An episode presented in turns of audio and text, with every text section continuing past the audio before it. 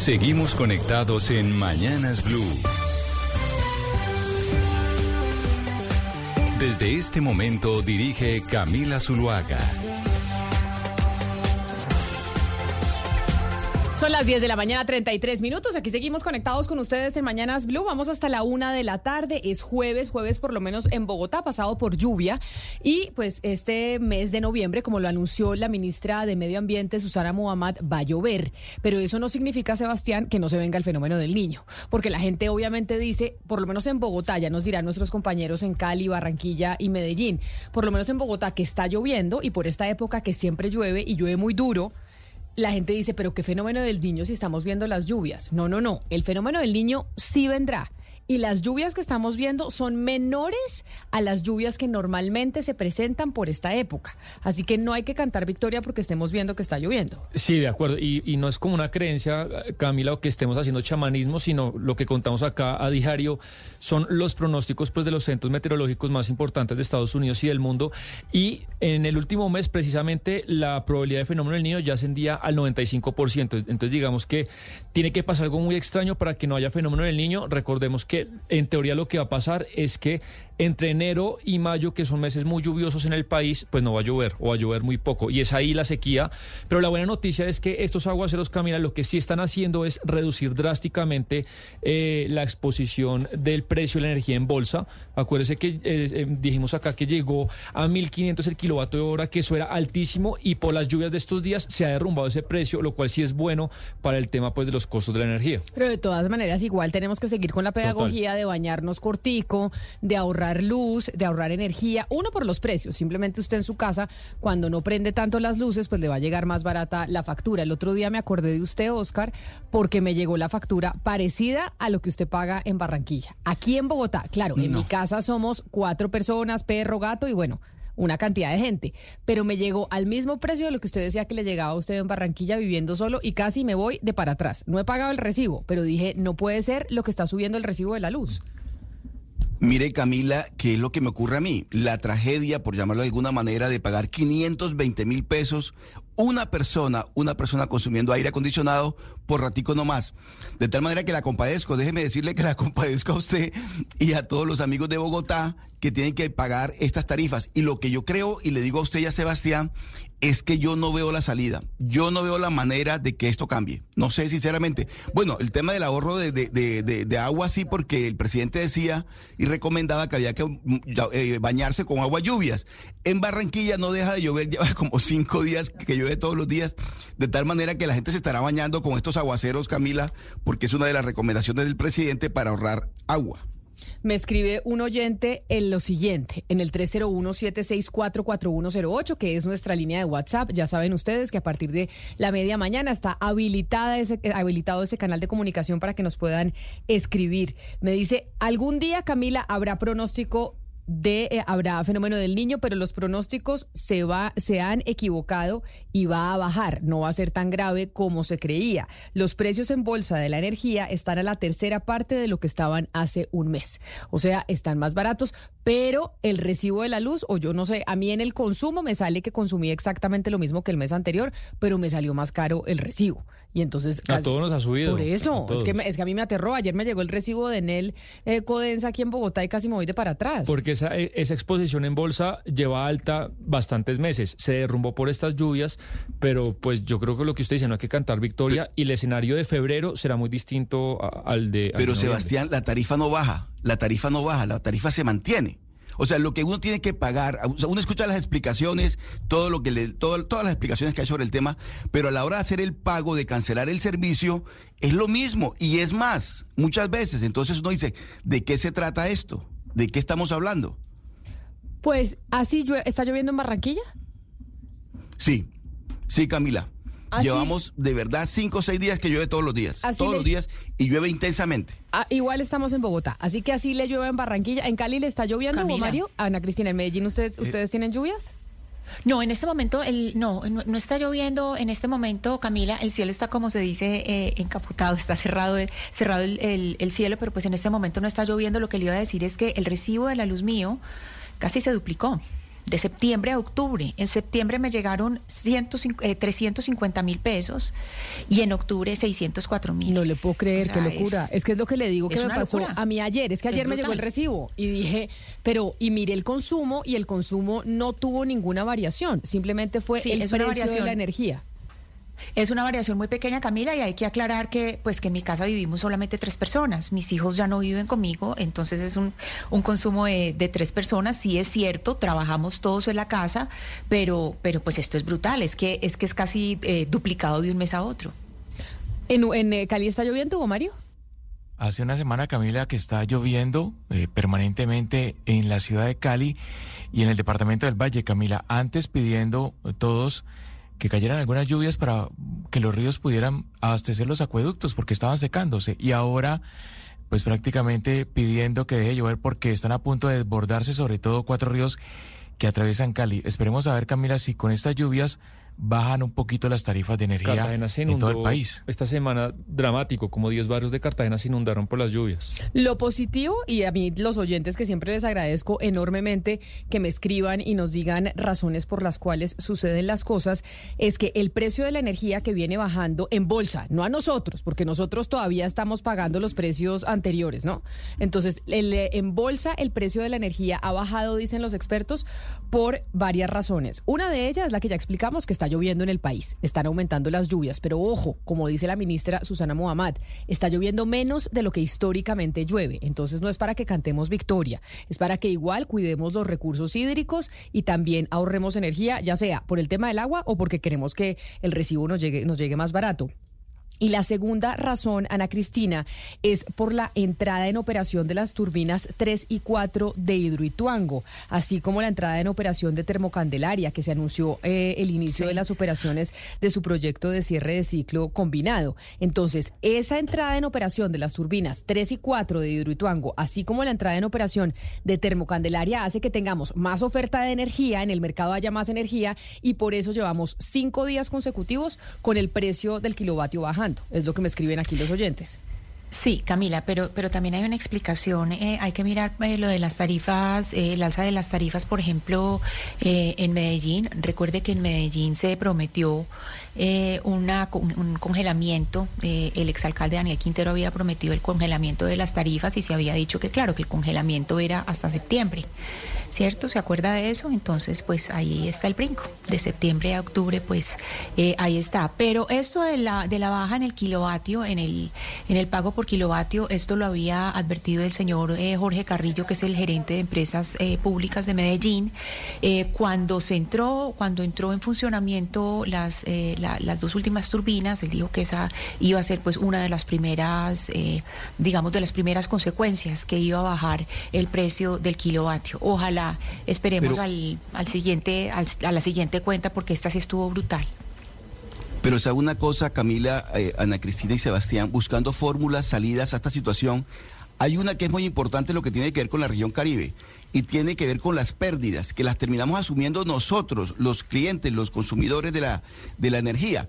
Esas pérdidas las incluyeron ahora cuando hubo la negociación porque queríamos salir del Electricaribe. Caribe Salimos del Entricaribe, nos embarcamos en aire, lo que tenemos que ver con el Departamento del Atlántico, por ejemplo, y resulta que nos cargaron a nosotros allí en, esas, en, esa fórmula, en, ese acuerdo del gobierno, para quitarnos de encima el piano del Entricaribe, las pérdidas, es decir, la energía que se roban en algunas partes de la ciudad y del, del departamento y de la región Caribe, y también las pérdidas técnicas, o sea, esos equipos que por obsoletos no prestan un buen servicio.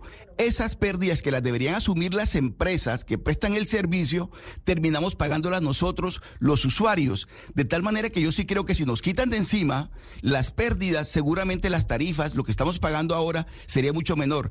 Esa fórmula muchas veces se le ha planteado a las empresas prestadoras del servicio y no la aceptan. ¿Pero por qué? Porque terminamos nosotros pagando la ineficiencia de quien está prestando el servicio, como venía ocurriendo antes. Quienes se encargaban de recuperar las pérdidas eran las empresas. Eso hacía parte de su gestión. Hoy en día no es así. Terminamos nosotros pagando las pérdidas que es el robo de la energía y aquellas, aquellas eh, energía que se pierde por equipos obsoletos y demás.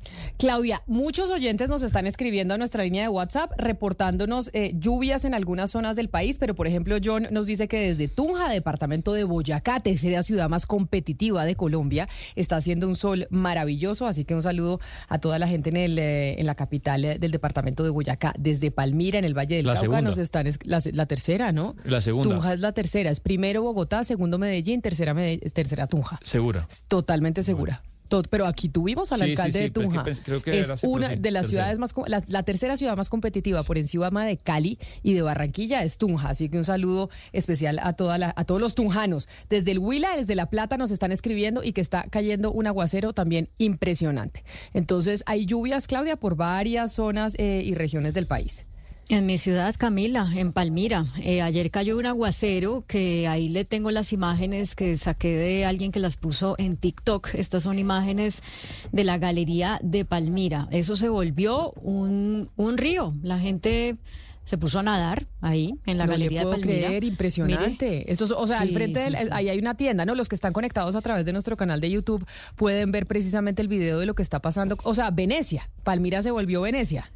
Esa zona de, de la galería, pues es una zona que tiene unos problemas de alcantarillado que tienen mucho que ver con que la gente, es- esto es la galería, es la plaza de mercado, allá le llamamos galería. Entonces, mucha gente no dispone eh, adecuadamente los residuos, sino que los dejan, eh, los, los dejan ahí como en la calle y esos terminan las alcantarillas. Entonces llovió tan duro que el sistema de alcantarillado pues no fue capaz con, con las lluvias y eso se volvió eso, una, una Venecia. Venecia en Palmira, 10 de la mañana, 44 minutos. Pero me quiero ir con esta canción de RBD para Antioquia, porque la reventa de boletas está por donde usted entre en internet, por chats de WhatsApp, están vendiendo boletas de RBD para los conciertos en Medellín. Y ya usted, Ana Cristina, nos va a explicar, pero vamos a poner una canción de RBD, nos va a explicar qué es lo que está pasando y por qué esa reventa de boletas tan impresionante para los conciertos que en un momento estaba todo el mundo enloquecido por adquirirlas. La reventa de boletas es un fenómeno impresionante en estos momentos en el país. Uno dice, pero ¿por qué? Si el fenómeno estaba ahí presente, ¿será porque renunció Daniel Quintero y era el que estaba promoviendo principalmente el concierto? Camila, hay dos motivos eh, por esa reventa, que de verdad que es una cosa tan alarmante que, por ejemplo, hoy el periódico La República lo tiene en su primera página. Hay eh, un hecho que habíamos comentado y es eh, los tiquetes. Los tiquetes ya no quedan sino tiquetes costosísimos. Las aerolíneas que vienen al aeropuerto Olaya Herrera, o sea, el que queda en Medellín, ya no tienen absolutamente ningún cupo, pues como Satena no hay absolutamente ningún cupo de ningún precio. Y aerolíneas que tienen vuelos muy frecuentes como la TAM, que tiene 10 vuelos al día, o Avianca, que tiene 14 vuelos al día, eh, Bogotá-Medellín, tiene pues unos precios bastante elevados, por ejemplo, entre 650 y, 50 y 950 mil pesos en la TAM y entre 470 y, 300, y 730 en Avianca. Entonces, pues digamos, los, los precios normales, digamos, normales de una aerolínea, pues ya no se encuentran. Ese es el primer problema. Y el segundo problema, Camila, eh, es que pues no hay hoteles. O sea, los hoteles que hay, eh, pues ya lo que hay es suites de lujo. Entonces, si ustedes vienen con grupo de amigos, pues les tengo una recomendación, pues que se cojan una suite de lujo y lo pagan entre varios. Y lo otro, pues que se vengan en, en pues se vengan en flota. O sea, porque esos son, Eso ¿cuántos serán? Unas ocho, ocho horas, porque también puede ser, mire, hay los precios en Rápido Ochoa, por ejemplo, Rápido Tolima o la Flota Magdalena, que están más o menos a, entre 120 y 150 mil pesos. Entonces, digamos, en bus pueden venir o, o si arman, pues no sé, arman parche entre varios amigos y que se vengan en carro, ¿Cuánto pero se ya en avión. uno de Bogotá a Medellín en carro? ¿10 horas? Eh, Por ahí 10 horas, Camila. Eh, 10 horas si no le toca, digamos, ningún problema, porque es que acuérdese que hay eh, camiones en la vía, pues en la vía Medellín-Bogotá siempre hay camiones, entonces eh, 10 horas es, es, es un normal. Si no hubiera tanto camión, uno podría llegar perfectamente en 8 horas. Y pues. desde Barranquilla hasta Medellín, ¿cuánto se demora uno en carro, Oscar? ¿Usted sabe? ¿Ha ido eh, Barranquilla a Medellín en carro? Más o menos, no, Camila, más o menos lo mismo, yo creo, más o menos lo mismo. También es que, es que depende del estado de la No. vía. Hay unas vías que No, están no, muy- no. en muy mal estado. ¿Cuánto se demora uno de No. Medellín a Barranquilla, Ana Cristina? No, no, a Cartagena, mire, Cartagena, Barranquilla, ¿cuánto es, Oscar? Una hora, ¿cierto? Más o menos. Una hora y Una, media, horas. una hora y veinte. Una 40 hora y media, exacto. Sí, sí, sí. sí. Y de Cartagena, si usted se va a Cartagena, Medellín, eh, a buen paso, eh, digamos, eh, no, no se va pues como un loco, eh, se, se tira más o menos 12 horas, 12 horas y media. Entonces, eh, Barranquilla, calculaba 10 horas. Barranquilla, Medellín, puede ser, Barranquilla, Medellín, puede ser O sea, unas, el de eh, Barranquilla 13 o que 14 quiere- horas. El de Barranquilla que quiere ir al concierto, pues en carro está difícil porque es bien largo. Y en avión, pues peor porque está carísimo. De Cali a, Sí, Bar- pero- de Cali Y a Medellín, ¿cuánto, se. ¿cuánto se demora uno de Cali a Medellín? De Cali a Medellín yo le calculo, Camila, unas siete, siete horas. Ah, no, eso, eso sí es, eso sí se puede hacer. O sea, eso es, hay gente que se demora eso de, de Bogotá a Napoima, quiero decirle, en un puente. Sí. O sea, se la hasta más es muy tiempo. buena. Y la carretera es muy buena, además. La carretera, pues, de, eh, pues hay partes de la carretera que son mucho más eh, eh, fáciles de, de manejar que a Cartagena, porque es que, pues, hay, hay una parte de- en, en la vía a la costa que sí es eh, eh, muy complicada, Camila. Pero entonces Pero- es, pero es esto que les estoy diciendo. Es básicamente tiquetes, la, la vía de, de irse y, la, y el hotel. O sea, ya en este momento tiene que ser que consigan o suites muy caras o por plataformas, que Oscar nos decía esta semana que irse para las finquitas afuera de Medellín. tiene que ser que consigan por Usted no por está rentando unos ya- cuartos en su casa, Ana Cristina, no está haciendo negocio en esta oportunidad por el negocio, de- por el concierto de RBD. Pues sí, Un oportunidad un de negocio. Arriendo tengo tres el cuartos. emprendimiento a todos, a todos mis compañeros de Caracol y de Blue Radio, los recibo aquí con todo el amor del mundo. Tengo tres, las tres, los tres cuartos de mis hijos los tengo y los recibo con todo el amor del camping. mundo. Instalamos carpas. Pero por también. supuesto. O sea, lo- No, el pues es drama que es que, la gente tiene las boletas, quiere ir, pero no puede porque no tiene cómo irse. Eso es increíble. ¿No? Eh, Camila, y es la No. locura, o sea, las redes sociales mías, eh, a mí Sebastián me había preguntado por, por reventa y le dije, pues no sé, no tengo como mucho conocimiento. Ah, porque usted y quiere hace ir o dos días, No, no, pero No, solo pues, pregunté, pregunté. no, para ver cómo está, su- y hace dos días está 5G. lleno. No, no, no. Hace dos días está mire, completamente rebelde. lleno las, las redes sociales mías de, de gente ofreciendo, eh, pero desesperada. Y hay para todos los días, o sea, hay para todas las fechas, porque es que hay otra cosa para comentar, Camila, de oyentes, que es una cosa muy compleja. Es, los conciertos son cuatro fechas, cuatro. En el estadio Atanasio Girardot, que el aforo es de 46 mil personas. Es, decir, demasiado. llenar un estadio cuatro veces. Sí, cuatro está. O sea, veces. nos fascina O sea, Rebelde y todo. no, o sea, pongamos locura. Sálvame, O que es una de las Taylor que a mí- Swift. sí. Sal- no, te- no sé si Taylor Swift genere tanto eh, boom en Colombia como RBD, No. pero, pero esto nos fascina. O sea, nos recuerda cuando estábamos, a- cuando éramos adolescentes.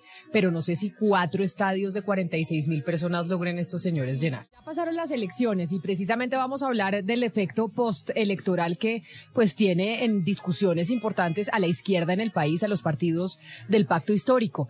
Pero tal es el fenómeno de RBD que yo no sé si ustedes vieron el anuncio o los videos que contrató la Registraduría Nacional para promover el tema de la votación, de la cédula digital, utilizando una canción de RBD. Vamos a escuchar el, eh, digamos como que ese video de la registraduría y quienes están conectados a través de nuestro canal de YouTube, pues lo pueden ver.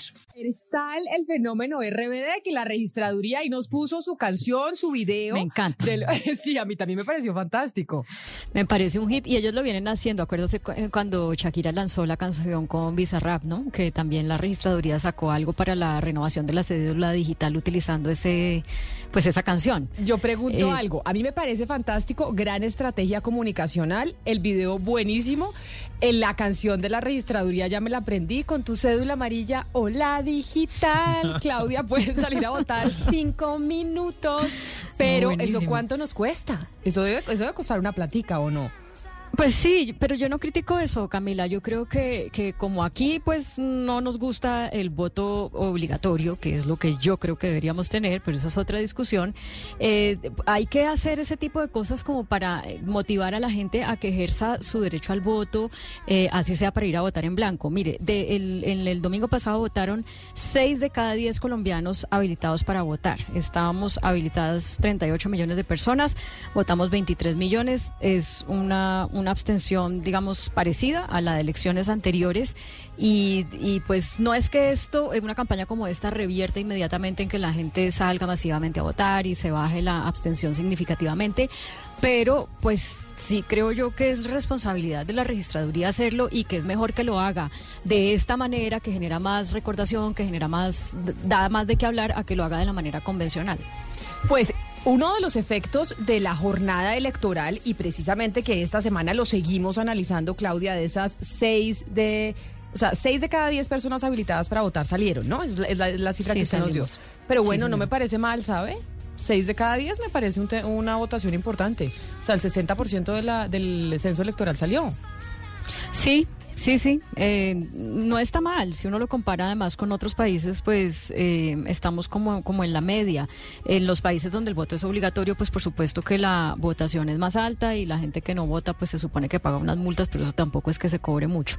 Pero, pero sí, digamos que ahí estamos. Yo no estoy satisfecha con ese dato, pero pues tampoco es de los peores. Bueno, pero ahí estuvo poniendo su granito de arena la registraduría con su canción de RBD para que saliéramos a votar en las elecciones regionales. Pero los resultados de esas elecciones generaron, por lo menos en un sector político del país, una discusión sobre si se deben convertir en un solo partido para poder eh, mirar a las, hacia las elecciones presidenciales del 2026. Estamos hablando del pacto histórico. Recordemos que cuando el presidente Gustavo Petro se lanza y lanza una lista al Congreso de la República, es una sumatoria de 13 partidos políticos, creo, y 14 movimientos sociales que hacen una lista en conjunto para ser muy fuertes y sacar la mayor cantidad de congresistas posibles. Hoy, después de los resultados de las elecciones del domingo, pues está discutiendo si la única alternativa que tienen para poder ser una fuerza sólida que permanezca en el tiempo es convertirse en un solo partido, que esos 13 partidos políticos y movimientos se conviertan en un solo partido que se llame Pacto Histórico. Eso lo ha venido diciendo diferente, lo han, venido diciendo diferentes eh, voces de ese sector. De hecho, el concejal Carlos Carrillo nos lo dijo a nosotros aquí el lunes en estos micrófonos en el análisis de, de la jornada electoral. Pero los directores de los partidos están dispuestos. Esa discusión, ¿cómo se está llevando a cabo? Berenice Bedoya es senadora y es presidenta del partido ASI, de la Alianza Social Independiente, que es uno de los partidos que hace parte del pacto histórico y nos acompaña hasta ahora en la línea. Senadora Bedoya, bienvenida, mil gracias por atendernos. Buenos días a ustedes y muchísimas gracias por este espacio que es tan importante y para hablarles y que la gente que nos está escuchando también nos escuche. Y primero quiero aclarar algo, es que la ASI no hace parte del pacto histórico. La ASI es organización de gobierno en, las declaraciones que en las declaraciones que hacen los partidos, más no hacemos parte del pacto histórico y también somos mal mal, llamados un partido pequeño porque nacimos de de unas luchas indígenas y campesinas de este país parte del pacto histórico. Nosotros no hicimos esa coalición de pacto histórico. No, pero entonces, pero acláreme una cosa, porque entonces aquí yo estoy perdida. ¿La ASI no hizo parte de la lista al Congreso del pacto histórico? No, Ustedes no, una lista aparte. Independiente. Nosotros hicimos parte de la coalición Alianza Verde y Centro Esperanza. Ah, o sea, usted, entonces yo no sé por qué estoy hablando con usted, doctora Bedoya, porque usted no hace parte del pacto histórico ni más faltaba. O sea, usted no, tiene aquí que decidir absolutamente nada. Así es, así es. Somos totalmente independientes. No, bueno, pues entonces la despido, doctora senadora Bedoya, porque usted aquí no tiene nada que decir frente al tema del pacto histórico. Le mando un abrazo y mil gracias por estar con nosotros. Bueno.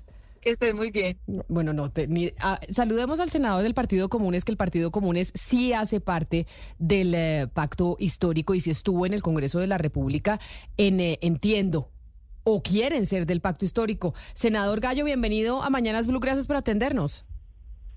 Eh, gracias, un saludo para toda la mesa de trabajo, la audiencia.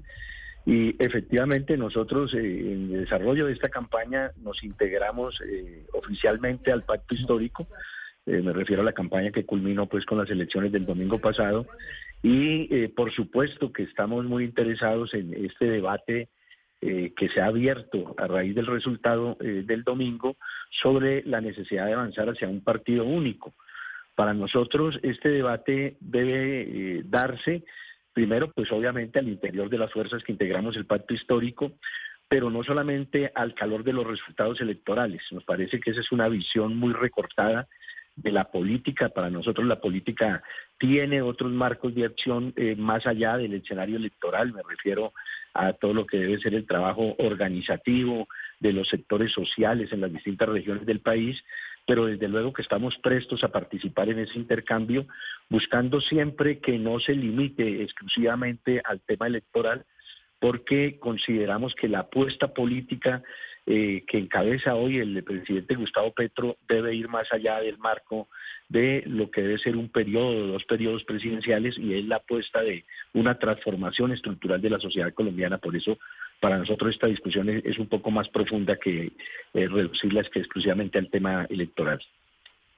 Pero entonces, según le entiendo, ustedes desde comunes sí estarían en la, o sea, sí estarían dispuestos a que se convirtieran en un solo partido y a ustedes fusionarse, como lo proponen algunas voces dentro del pacto histórico, en una sola colectividad. Ustedes desde comunes que en dentro de tres años, pues sí se someten sus curules a votación, eh, ¿sí quisieran estar con ellos unidos?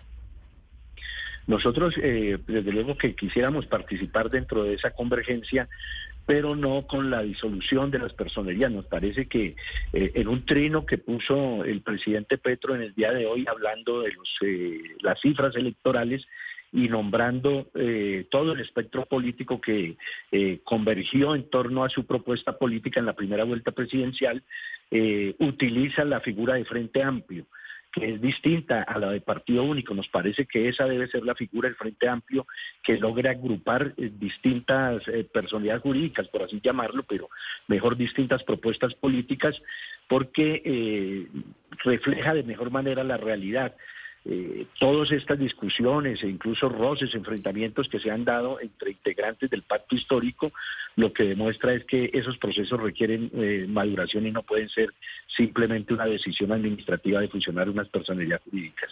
Pero ¿qué tendría de diferente lo que usted llama Frente Amplio a lo que existe hoy en día, que es el, el pacto histórico, que también es la unión de todas fuerzas, esas fuerzas políticas, primero con motivos electorales y ahora pues se plantea como con unos motivos digamos, más superiores. ¿Qué tendría exactamente de, diferente?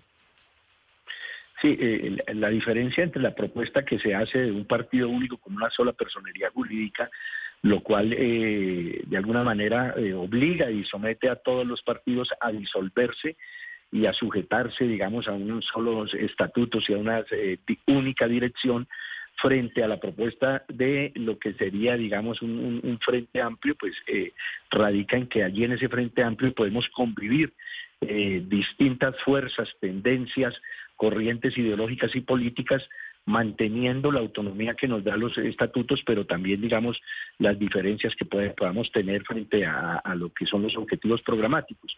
Digamos que es una forma organizativa un poco más amplia, más abierta, más pluralista, que eh, se eh, que refleja de, de, alguna manera eh, mejor la realidad política que tenemos hoy en día. Presionar la existencia de un partido único nos parece que en este momento que puede terminar siendo contraproducente y trayendo un resultado contrario y sería, digamos, el alejamiento de fuerzas que hoy en día estamos recogidas también dentro del pacto histórico. Sí, pero, pero, pero senador Gallo, ¿no cree usted que, por ejemplo, los resultados del domingo es producto precisamente de esa dispersión de los partidos. Es decir, yo entiendo que la propuesta apunta a unificar a los distintos movimientos y partidos políticos en una sola, digamos, una sola unidad política y electoral. Porque la dispersión de tantos partidos en un frente amplio, a la hora de las responsabilidades, nadie la va a asumir. ¿Cómo lograr entonces éxitos futuros en términos electorales, senador Gallo, si lo que va a haber es una, una, una suma de partidos diversos y de manera coyuntural para obedecer a una responsabilidad electoral determinada?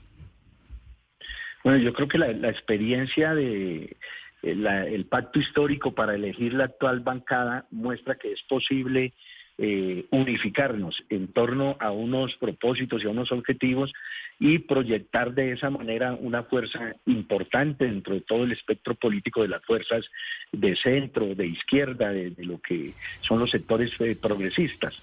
En cambio, eh, imponer, digamos, forzar esa situación como se dio, por ejemplo, en decisiones que indudablemente afectaron los resultados de generar eh, listas sin abrir eso, a una consulta que en la que participen las bases que se identifican con la propuesta del pacto histórico, de alguna manera lesiona. Entonces, eh, la, la, la, experiencia nos está mostrando que hay que tener cierta flexibilidad y dejar que ese proceso vaya madurando. Nosotros no nos oponemos a esa propuesta, pero creemos que debe ser producto de una maduración y no de una decisión de eh, dos o tres directivos o tres o cuatro personalidades, porque eso termina lesionando lo que se ha construido ya en materia de eh, conformación de ese proyecto político que representa hoy en día el pacto histórico y el Frente Amplio.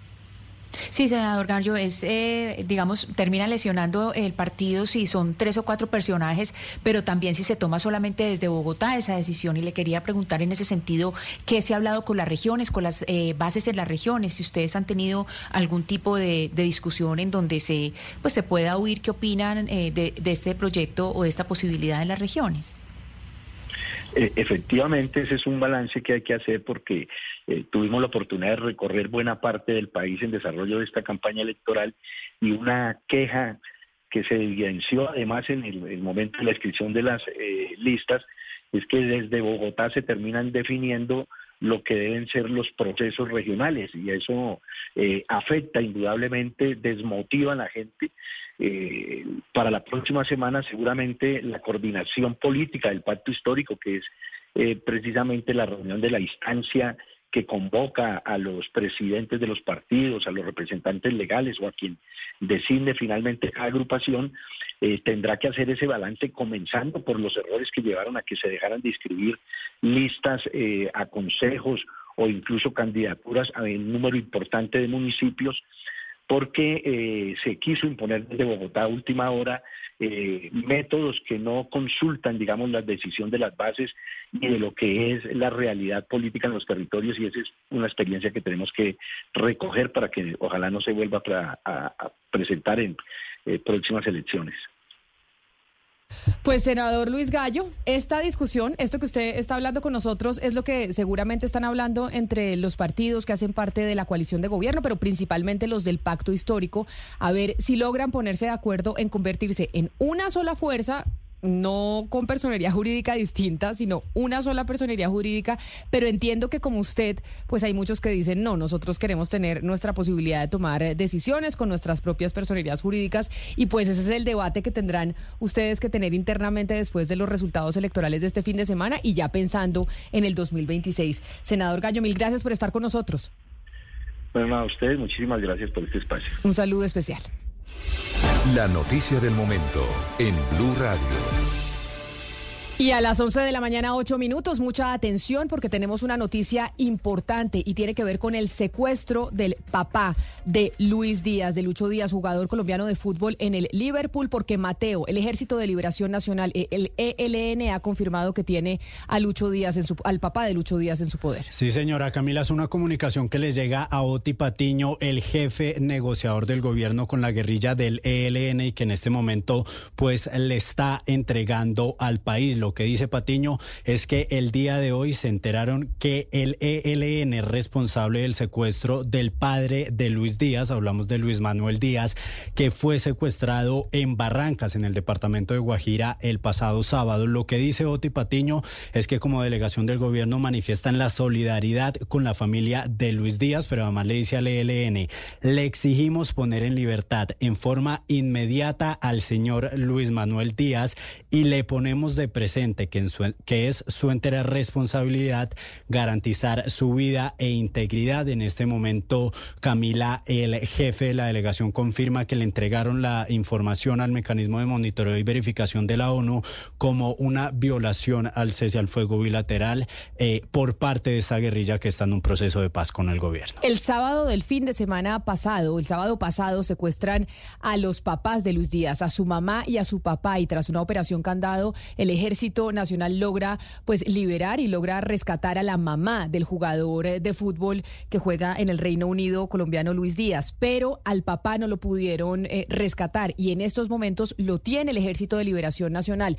Cuando usted dice, Mateo, que lo que dicen los negociadores es que van a denunciar o van a llevar esto a la mesa de verificación, significa que qué puede pasar, porque acá habíamos firmado o se había anunciado un cese al fuego y no sé si el secuestro estaba o no dentro del acuerdo del cese al fuego con el ELN. Exactamente, Camila. Lo que dice el gobierno es que esta es una violación al derecho internacional humanitario y que por esto es una violación automáticamente del cese al fuego bilateral. Ahora que hace el mecanismo de monitoreo y verificación, pues recolecta la información y en pocos días va a emitir eh, un informe a las delegaciones con algunas recomendaciones, pues hasta el momento digamos que el mecanismo no cumple una función, Camila, de decir se acaba o no el cese, pero ellos sí dicen, digamos que eh, le dan esa categoría de violación al cese y con eso las delegaciones tienen que tomar medidas pues para evitar que casos tan graves se vuelvan a presentar. Camila, esto eh, yo lo veo como una clara violación al cese al fuego, porque es que el cese al fuego se implementa precisamente para sacar a la población civil del conflicto. ¿Qué tiene que ver el papá de Lucho Díaz eh, con el conflicto armado? Y además, pues para no hacer acciones ofensivas entre los grupos que están, eh, digamos, oficialmente en combate, que son estos grupos al margen de la ley, con la fuerza pública. nos han explicado cuando hicimos preguntas sobre qué era lo que determinaba la violación al cese el fuego o no, que claro, esto lo va a analizar la comisión de, verificación, pero tiene que ver con eh, examinar si de pronto en defensa de la población civil, por ejemplo, la fuerza pública eh, contrarresta o responde o hace una, eh, una acción por adelantado a una acción que según inteligencia vayan a hacer los grupos al margen de la ley. Pero dígame, ¿qué tiene que ver, dicho, por qué esto entraría dentro de lo que es posible dentro del cese al fuego, que tiene que ver el papá de Lucho Díaz, la mamá, que tienen que, tienen que ver ellos como población civil con, con, con el conflicto armado. Para mí esto es una clara violación del cese al fuego. Esta información, Oscar, la estamos recibiendo, Mateo, directamente del alto comisionado de paz. Es decir, esto es porque estoy viendo que ya hay un trino en estos momentos en, eh, en las redes sociales, en la red social X del alto comisionado de paz, confirmando esta información que ha entregado Oti Patiño. Y es que recibieron una carta del ELN diciendo que son ellos los que tienen en su poder al papá de Lucho Díaz, de Luis Díaz, el jugador de fútbol colombiano en el Liverpool. Exactamente, Camila, la recibe, eh, digamos, esta información el gobierno nacional, eh, pero es Oti Patiño, el jefe negociador, el encargado de llevar pues el caso al mecanismo de monitoreo y verificación, pues que como dice Claudia, seguramente va a determinar qué es una violación al cese. Ahorita empieza un nuevo ciclo de negociaciones en México y uno de los temas que se va a tratar, Camila, es justamente cómo ha funcionado el cese al fuego, cuáles han sido los errores y demás. Y pues seguramente este caso se pondrá de presente en la mesa, eh, pues por la gravedad de los hechos. Pero mire, en un comienzo, cuando se estaban buscando los términos para iniciar el diálogo en serio, digamos, con el ELN, uno de los puntos que se tocó fue exactamente la financiación de, la, de las fuerzas de, lo, de los combatientes del ELN. Y allí se surgió la idea de que se creara un fondo internacional para sostenimiento de esos guerrilleros que están combatiendo. Nunca hubo un acuerdo, de tal manera que el ELN logró, y fue un error del gobierno, logró que el secuestro eh, no fuera, no fuera excluido de esa negociación. De tal manera que en este momento lo que está ocurriendo, por supuesto que es gravísimo lo que ha ocurrido, y coincido en que, en, que, en que es, es una bomba eh, contra, la, contra la negociación y contra los acuerdos, pero desde un comienzo el gobierno permitió que se excluyera el secuestro de la, dentro de la negociación. Y esto es un secuestro extorsivo, porque lo que pretende el ELN es conseguir dineros pues, recursos supuestamente para seguir sosteniendo a sus combatientes. Y además tiene el componente político, porque Luis Díaz es una de las grandes figuras del, fútbol colombiano, además de todo, una de, las, de, de los ídolos del, deporte nacional. De tal manera que esto que está ocurriendo, que acaba de ocurrir al reconocer el ELN, el secuestro de Manuel Díaz, el, padre de Lucho Díaz, es totalmente grave, pero culpa de esto la tiene el gobierno que aceptó esa condición por parte del ELN, Camila. Lo que yo no sé es la estrategia del Ejército de Liberación Nacional en medio de una negociación con el gobierno de Colombia de un proceso de paz, qué tan inteligente sea en hacer este secuestro, en realizar este secuestro, porque Ana Cristina, Lucho Díaz es, a ver, el deporte más importante del mundo es el fútbol. El mundo entero sabe que el papá de Lucho Díaz está secuestrado, porque además Lucho Díaz eh, mostró su camiseta el fin de semana cuando estaba jugando con el Liverpool. Entonces, eh, el planeta entero sabe hoy que el papá de un jugador de fútbol que juega en la Premier League está secuestrado por el ELN, un grupo al margen de la ley que está negociando un proceso de paz con el eh, gobierno nacional. Eso internacionalmente, pues sí deja muy mal parado a Colombia porque también deja una imagen de inseguridad que habíamos o hemos tratado de combatir durante décadas para llamar, entre otras cosas, al turismo, que es una de las eh, de los mecanismos de crecimiento económico que queremos promover hoy en día. Eh, no, Camila, es que no es solamente eso, sino que en esa estrategia que es tanto interna como externa, eh, uno entiende aquí que el ELN no ha podido entender de qué se trata esto, porque es que no solamente es que converse con el Estado, con el gobierno colombiano, no es solamente la conversación con el gobierno colombiano por una parte, sino que la conversación que está haciendo el ELN es con todo el país. Y precisamente que, que les pregunte a las FARC qué es lo que pasa con cada hecho de guerra, con cada hecho violento que hacen mientras hay conversaciones. Inmediatamente se desploma la aprobación del país. Entonces, por una parte, que se bajen de eso, que solamente están conversando el gobierno, están conversando es con todo el país internacionalmente, no es tanto por la por lo que se piense del turismo, eso es eso es algo adicional. Aquí lo central es que la comunidad internacional después de que de lo que se ha hecho para para que el ELN no sea mirado como un grupo terrorista a nivel internacional eh, empieza a salir en todos los titulares de The Guardian, eh, Daily Telegraph, de todos los eh, periódicos más importantes del mundo, entonces ellos lo que se están haciendo es pegándose un tiro en el pie. Y no es, y, o sea, por un lado está lo que le hace a Colombia en, cuestión de imagen, que es terrible, pero por otro lado es ellos internacionalmente cómo se proyectan para un proceso de paz. Ellos internacionalmente también tienen que mirar cómo los mira la comunidad internacional. Y en segundo lugar, internamente, ya lo que es nacional, o sea, Lucho Díaz es adorado, además que es de, las personas, de los futbolistas que más queridos que hay en Colombia. Eh, vimos todo lo que se hizo el fin de semana en Liverpool, todo lo, todas Por las... Eso es que lo que le digo internacionalmente es que yo no sé el ELN que está pensando. O sea, no, y, además, eh, yo no sé si usted ve las entrevistas con el, con el, eh, con el director técnico que él decía, ¿cómo así que secuestraron a este señor? Como que no tiene ni idea qué es lo que, o sea, no tiene ni idea, eso nunca le había pasado. Entonces, el ELN por todos lados, o sea, la, la inteligencia aquí uno, uno dice, esto por ningún lado salió bien, ni afuera ni adentro, y no han entendido de qué se trata un proceso de paz, no han entendido con quién están hablando. No es con el gobierno de Colombia, es con todo el pueblo colombiano, es con todos los colombianos que ellos están conversando. No, y este hecho mata la confianza, sin duda, Camila, de los colombianos y de la comunidad internacional en el proceso de paz con el ELN. Es que, es que no es por el hecho de ser Lucho Díaz, queda además eh, en evidencia que lo que intentó hacer el ELN acá fue un secuestro extorsivo. O sea, extorsionar a, Luis Díaz y a su familia. Claro que el ELN todavía, Hugo Mario, no ha dicho cuál es la intención del secuestro. Es decir, todavía no se conoce. ¿Qué otra intención, Camila, puede existir? No, no lo sé. secuestrar a Luis Manuel Díaz si no es extorsionar a la, familia. No, por eso le digo, ellos todavía, no, ellos todavía no confirman eso. Hoy en día sabemos y tenemos confirmado por cuenta de la propia mesa de negociación que efectivamente el ELN tiene en sus manos al papá de Lucho Díaz. Todavía no han dicho cuál era el propósito de ese secuestro de los papás de Lucho Díaz días en, La Guajira, en Barrancas.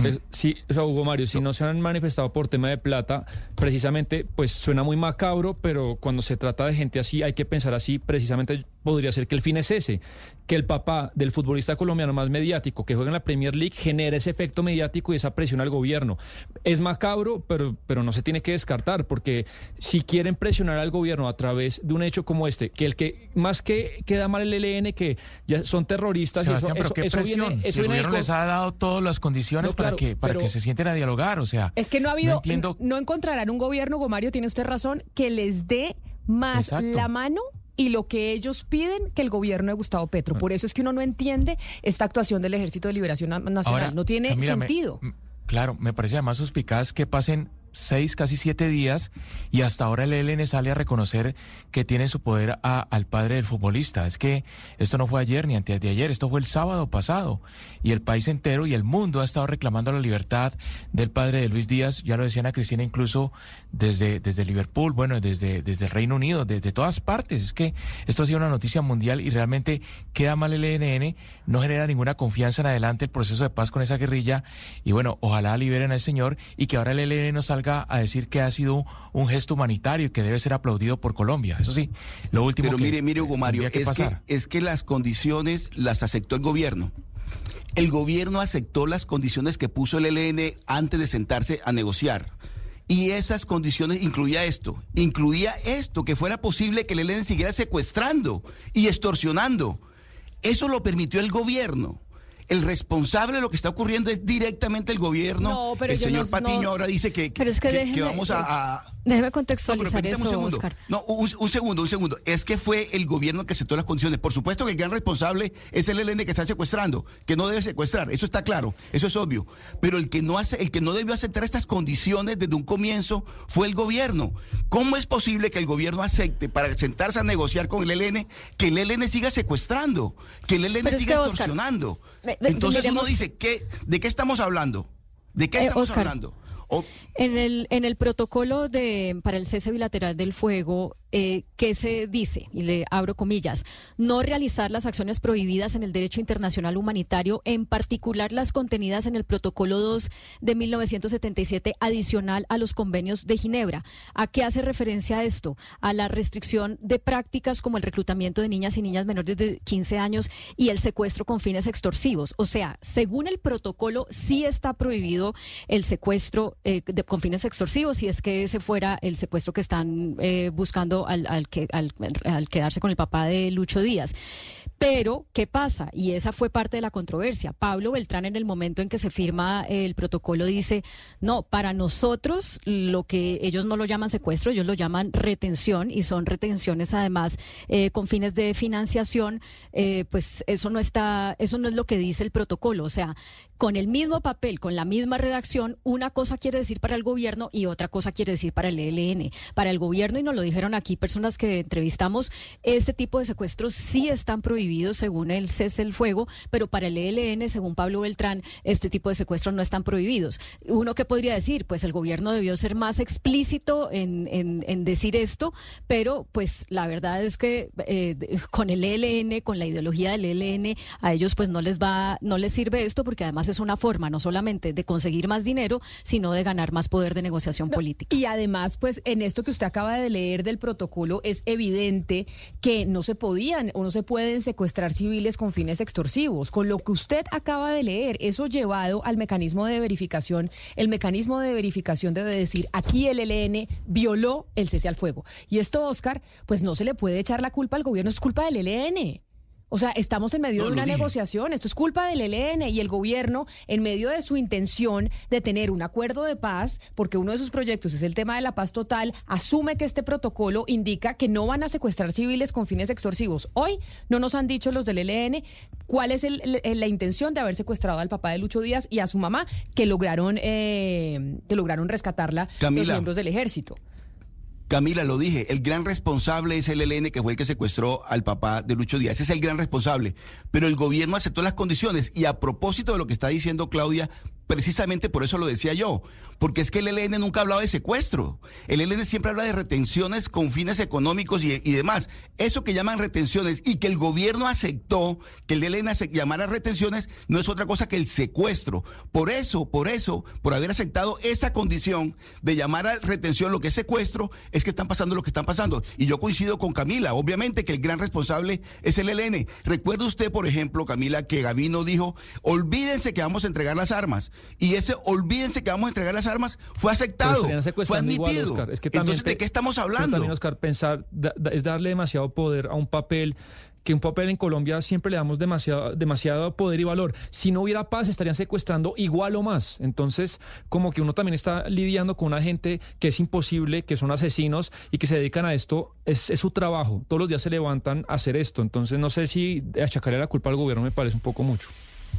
Sí, y además, eh, Sebastián y oyentes, yo creo que en este momento el que debe estar eh, pegado del techo es el ministro de Defensa, Iván Velázquez, porque es que Iván Velázquez, a cargo de un ejército, la Fuerza Armada por un lado, y Danilo Rueda por un lado, conversan, por otro lado, conversando con el ELN y sin hacer, eh, digamos, sin tener las presiones que debe hacer del aula una negociación, porque es que aquí esto no es ni un, un proceso de indulto ni un proceso de amnistía, es un proceso de negociación donde hay que apretar por un lado. Es que hay una cosa, eh, eh, eh, si, si uno, en un momento llegamos a conversaciones por- con las FARC fue por algo muy claro y era porque los estaban apretando.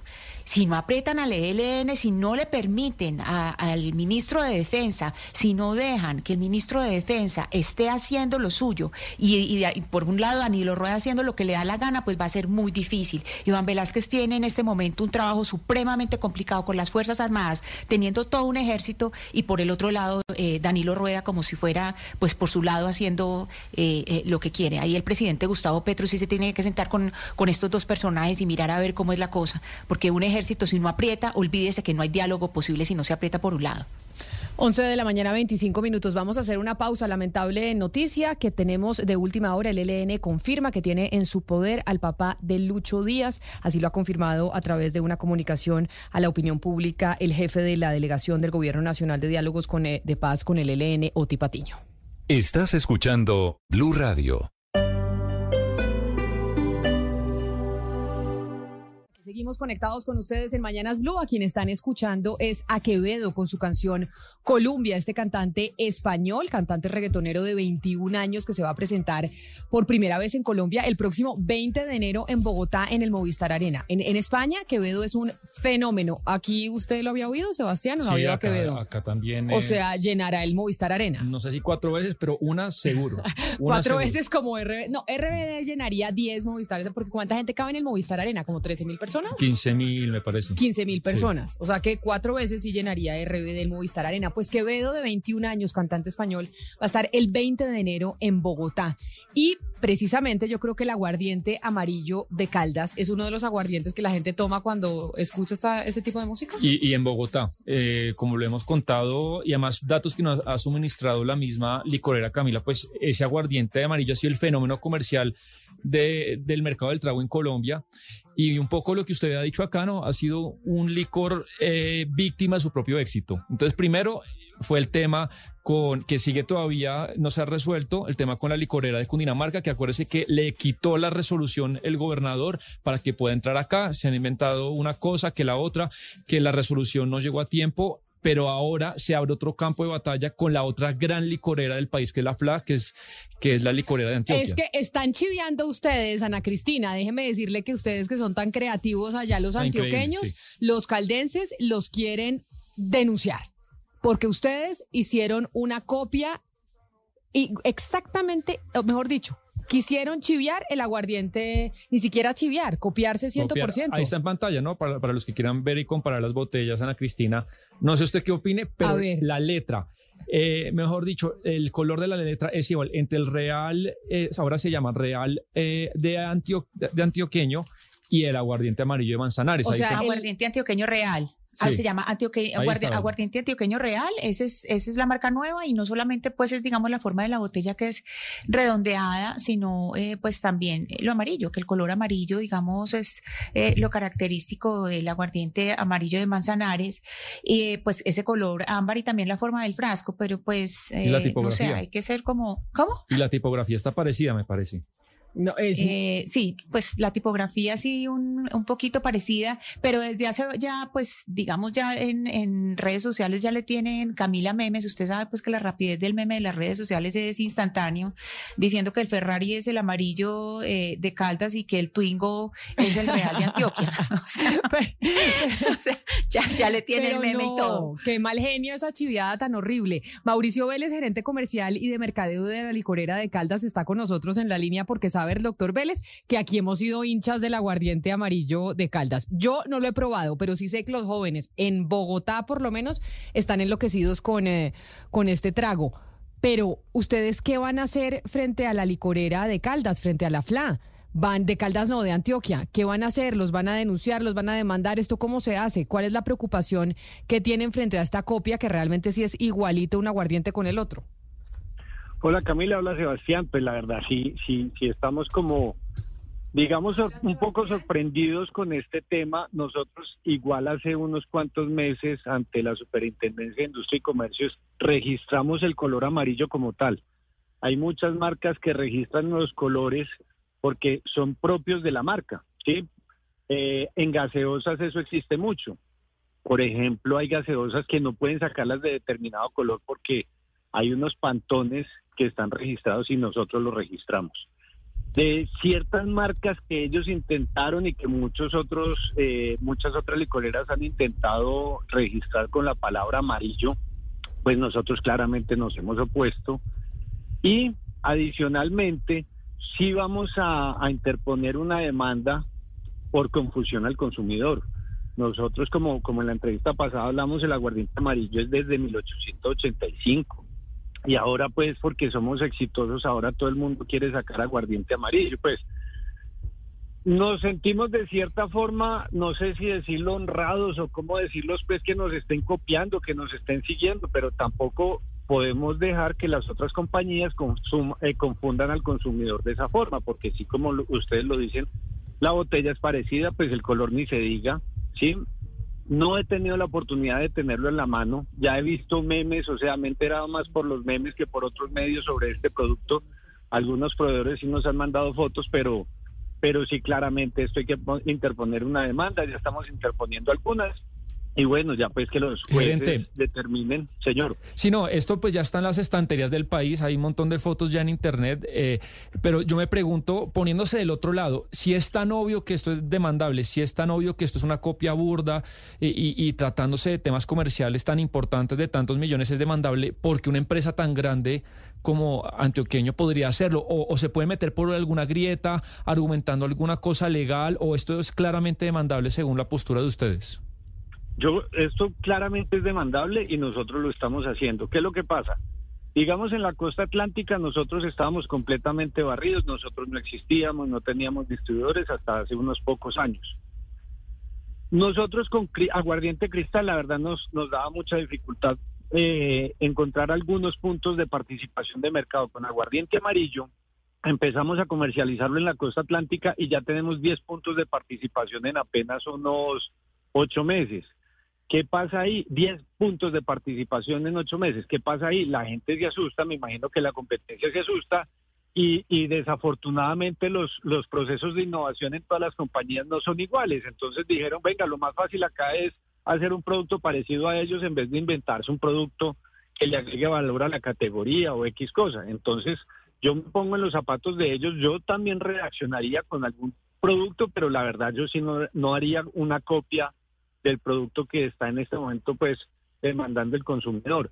Y sí, eso puede haber miles de grietas. La verdad, nosotros hemos eh, puesto muchas demandas, digamos, el tema de Cundinamarca con el ingreso de nuestro licor, creíamos que nosotros teníamos la razón, creíamos que eso no podían objetar, sin embargo, pues vemos que hay ciertas arbitrariedades y ciertas cosas que no están en nuestras manos y desafortunadamente pues se nos van acabando los recursos, sin embargo, seguimos dando la pelea. Claro, pero entonces si usted tuviera al frente al gerente del, eh, de, la FLA, exacto, de la empresa de licores de Antioquia, ¿qué le preguntaría? Porque nosotros vamos a intentar comunicarnos con él para preguntarle sobre esta copia que ustedes están denunciando, pues que a mí por lo menos me parece súper evidente, solo por el tema del amarillo, porque ustedes son el aguardiente amarillo, ellos ahora son el aguardiente real. ¿Qué le preguntaría a usted?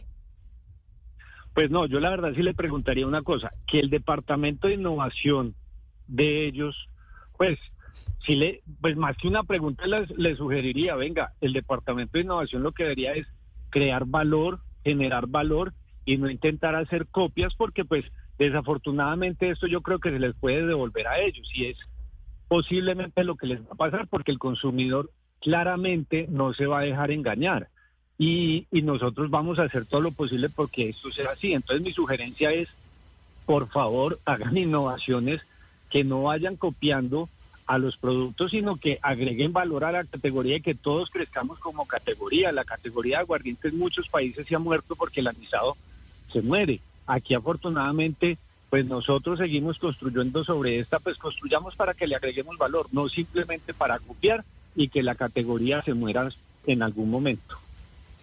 Gerente Vélez, eh, ¿qué quieren ustedes con la acción legal que van a, eh, que van a emprender? ¿Ustedes quieren qué tipo de reparación o quieren es, eh, no sé, una multa o quieren que retiren las botellas? ¿Qué, ¿Qué es lo que ustedes buscan? Pues en este momento lo que nosotros buscamos es proteger nuestra marca. Sí, nosotros en este momento no tenemos una demanda digamos, por daños y perjuicios, porque en este momento no se ha dado, pues hasta hace, es que nosotros nos enteramos hace unos cuantos días que esto iba a pasar y hasta ahora pues digamos que no tenemos daños y perjuicios. Lo que sí es que en este momento queremos proteger nuestra marca. Es una marca que lleva más de 130 años en el mercado. Es una marca que en este momento apenas está despegando por todo lo que le hemos puesto con el corazón, con la campaña que estamos haciendo, con el relanzamiento de la botella y la formulación para que otras personas vengan y no lo copien. Entonces eso es lo que queremos por ahora, proteger nuestras marcas y no solamente la marca aguardiente amarillo de Manzanares, la marca color, y todas estas cosas que tenemos que, proteger ante la Superintendencia de Industria y Comercio. Gerente, acá en la emisora varios compañeros me están preguntando que si también se copiaron del sabor, porque entiendo un poco que el sello y, lo sabroso del, del, aguardiente amarillo es que es suavecito, que se comparte, que no es tan fuerte, pero no sé si también los de Antioqueño también copiaron el sabor. La verdad, no sabría decirle, estoy buscando y por favor si algún oyente me, me, me, puede mandar una botella de estas a la, a la licorera de Caldas, se lo agradezco porque no la he encontrado todavía en el mercado. Todo esto que hemos visto son fotos. A mí no me ha llegado una, claramente todos los distribuidores están pendientes y no la van a hacer llegar, pero, pero estamos buscando porque queremos saber si también nos copiaron el sabor o si es un sabor distinto, pero pues claramente todo entra por los ojos.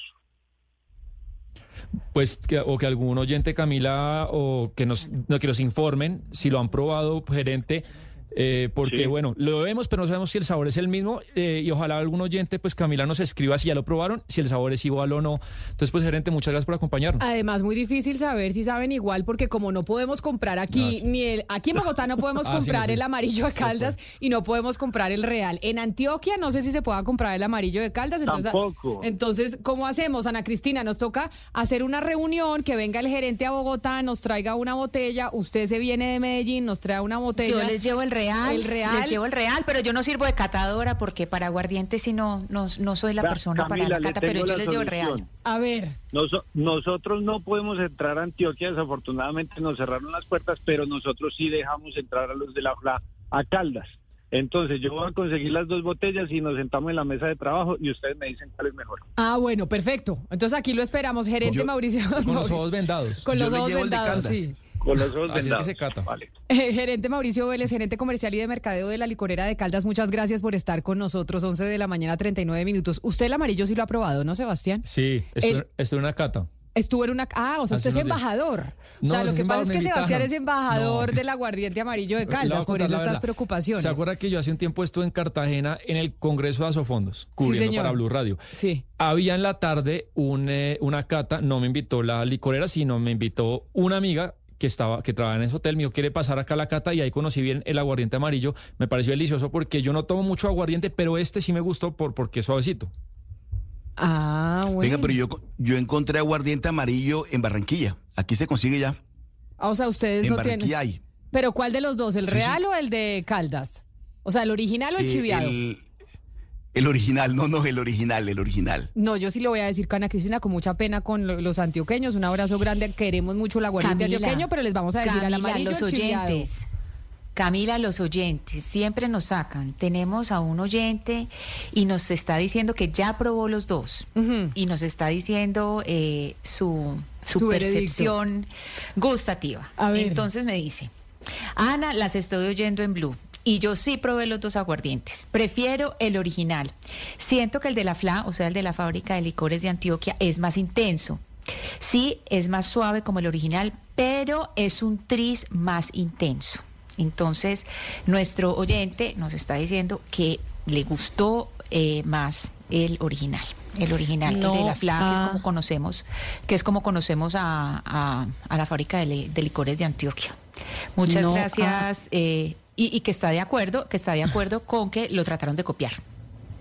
No ha habido, no hay y no habrá un mejor aguardiente que el blanco del Valle. Punto. Yo es que no he probado el de, no, he probado el amarillo, tengo porque a mí yo no soy aguardientera, tengo que reconocer, a mí no me gusta mucho el aguardiente, pero me están escribiendo los oyentes que en Mercado Libre se encuentra y que el producto sale como más vendido. Cuando usted entra a la página de Mercado Libre, sale más vendido aguardiente amarillo de manzana sin azúcar, ese es ser de Manzanares, a 62.900 pesos el, el aguardiente. Hay otro aguardiente amarillo de 750 mililitros a 64 mil pesos. Pues si lo queremos tener en Bogotá, nos toca por Mercado Libre como si estuviéramos pidiendo algo de Estados Unidos. no soy catador como, como Sebastián, pero, pero ¿qué significa ser intenso en términos de licor? Que dicen que es más, Más fuerte. intenso. Más fuerte.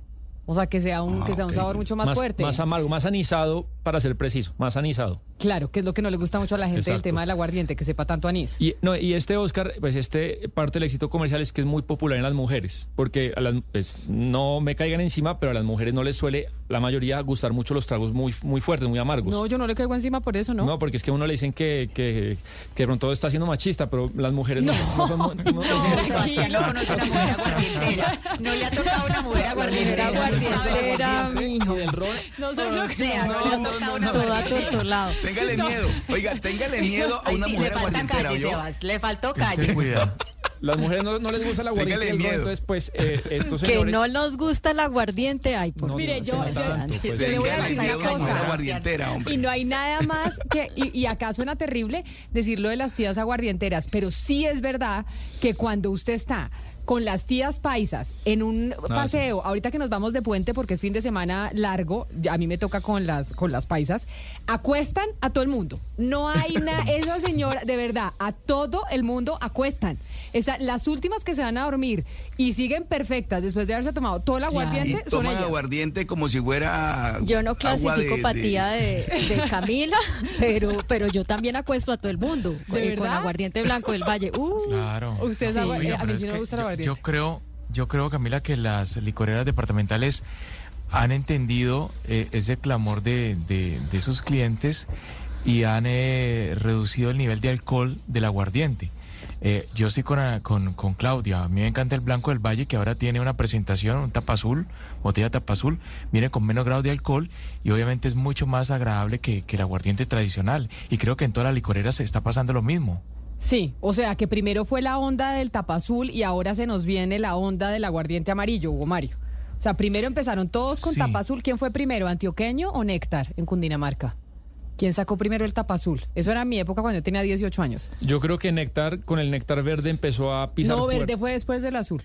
Sí. Sí, yo creo que primero, primero pues el rojo, que es el normal de todos. Vino la era del azul, que era sin azúcar. Sí, y después el verde, razón. ¿y el verde qué diferencia tiene? ¿Menos azúcar que El el, néctar azul? es más, es más suave y ese pegó muy fuerte en Bogotá eh, y ahorita pues eh, esta pelea que estamos viendo. Y ahora el amarillo. Sí. O sea, estamos en, eh, en las modas de los aguardientes. Pues bueno, vamos a ver si lo logramos eh, probar y nos lo trae el gerente de la licorera de Caldas, que allá sí se puede comprar todos. Aquí nos toca por Mercado Libre, como si estuviéramos pidiendo al exterior. Hacemos una pausa y volvemos aquí en Mañanas Blue porque les tengo detalles de lo que dice la mesa de negociación del gobierno nacional con el Ejército de Liberación Nacional, con el ELN, sobre la confirmación del secuestro del papá de Luis Díaz por parte de esa guerrilla.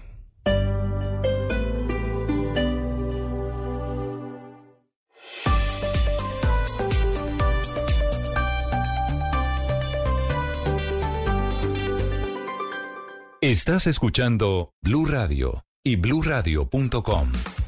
11 de la mañana, 47 minutos. Seguimos conectados con ustedes en Mañanas Blue y como les había dicho antes de la pausa, hay información sobre esta comunicación a la opinión pública que se conoció hace algunos minutos que envía Oti Patiño, que es el jefe de la delegación del Gobierno Nacional de Diálogos de Paz con el ELN. En estos momentos la delegación del gobierno está reunida precisamente hablando de esa comunicación en donde le informan al país que han tenido conocimiento de que es el ELN el que tiene secuestrado al papá de Lucho Díaz, el jugador de fútbol colombiano en el Liverpool. De hecho, en esta carta que podemos, quienes están conectados con nosotros a través de nuestro canal de YouTube, la pueden ver, es una carta de cinco puntos, en donde en el tercer punto la mesa de negociación en cabeza de Oti Patiño le dicen al ELN que exigen poner en libertad en forma inmediata al señor Luis Manuel Díaz y le ponemos de presente que es su entera responsabilidad la de garantizar su vida e integridad. ¿Y por qué, Claudia, le leo este punto en particular? Porque hablando fuera de micrófonos con integrantes de la mesa de negociación del, eh, del gobierno nacional con el ELN, dicen que no se van a pronunciar más, que lo único que van a decir es los cinco puntos que escribieron en esta carta. ¿Por qué razón? Porque tienen temor de lo que pueda pasar con la integridad del papá, de la vida del papá de Lucho Díaz. Y por esa razón ellos ponen en el punto número tres que es responsabilidad total del ELN lo que pase con la salud y con la vida del papá de Lucho Díaz, porque en este momento esa es la gran preocupación de la mesa de negociación o por lo menos de los delegados del gobierno nacional. Camila, eh, Personalmente pienso que esa es una decisión prudente de parte de la, de la mesa de negociación de parte del gobierno, quiero decir, porque sí es cierto que si el ELN secuestró al papá de Lucho Díaz para tener un mecanismo, digamos, para ser más fuerte en una negociación política y de entrada recibe un pronunciamiento, eh, digamos, fuerte que le dice que usted está violando el cese al fuego, aquí no hay nada que hacer y se va a romper la mesa, pues no tendrían ningún problema en matarlo. Entonces, creo que la primera responsabilidad de las partes, por supuesto la del ELN, que es la que lo tiene, es cuidar la vida del padre de Lucho Díaz, pero también de la contraparte, que es el gobierno, es hacer unas declaraciones prudentes que garanticen en la mayor medida que, pues, que, este grupo terrorista va a cuidar eh, la vida del papá de Lucho Díaz. Pero eso no quiere decir que, que no sea claro que esto es un rompimiento del cese, el fuego que empezó a regir el 3 de agosto y que eh, está vigente por seis meses y, es un rompimiento del cese al fuego por lo que dijimos hace un momento. En, en el protocolo de cese al fuego está que hay que cumplir los protocolos de Ginebra que indican que no se pueden cometer ni secuestros a personas menores de 15 años ni secuestros de tipo extorsivo. Si bien el ELN no ha dicho que este es un secuestro de tipo extorsivo, pues uno eh, pensaría que no hay como, como otra, otra, otra razón ¿no? para esto.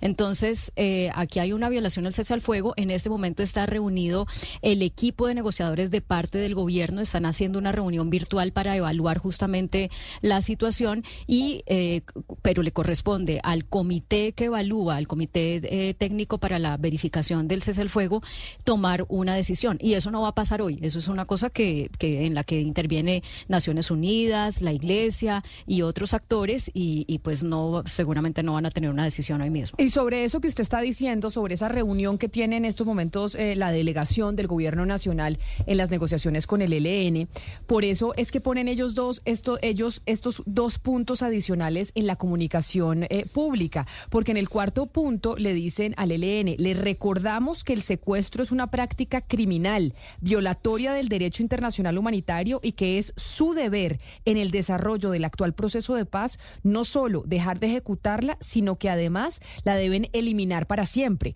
Eso es lo que está diciendo la delegación de negociaciones del gobierno con el ELN. Y en el quinto punto mencionan como ya lo había dicho Mateo Piñeros aquí en estos micrófonos cuando conocimos la noticia, que como parte del desarrollo del acuerdo en materia del cese al fuego, su delegación, es decir, el gobierno nacional, va a presentar este caso al mecanismo de monitoreo y verificación vigente y realizará todas las acciones necesarias para lograr la liberación inmediata y con garantía de la vida e integridad del señor eh, Díaz. Ana Cristina, ahí yo le pregunto, si, el, si el, mecanismo de verificación dice efectivamente, con el secuestro del papá de Lucho Díaz se violó el cese al fuego, ¿qué pasa? ¿Ahí, ahí qué sucede? ¿Cuál es la sanción o, qué es lo, cuál, cuál es el paso a seguir?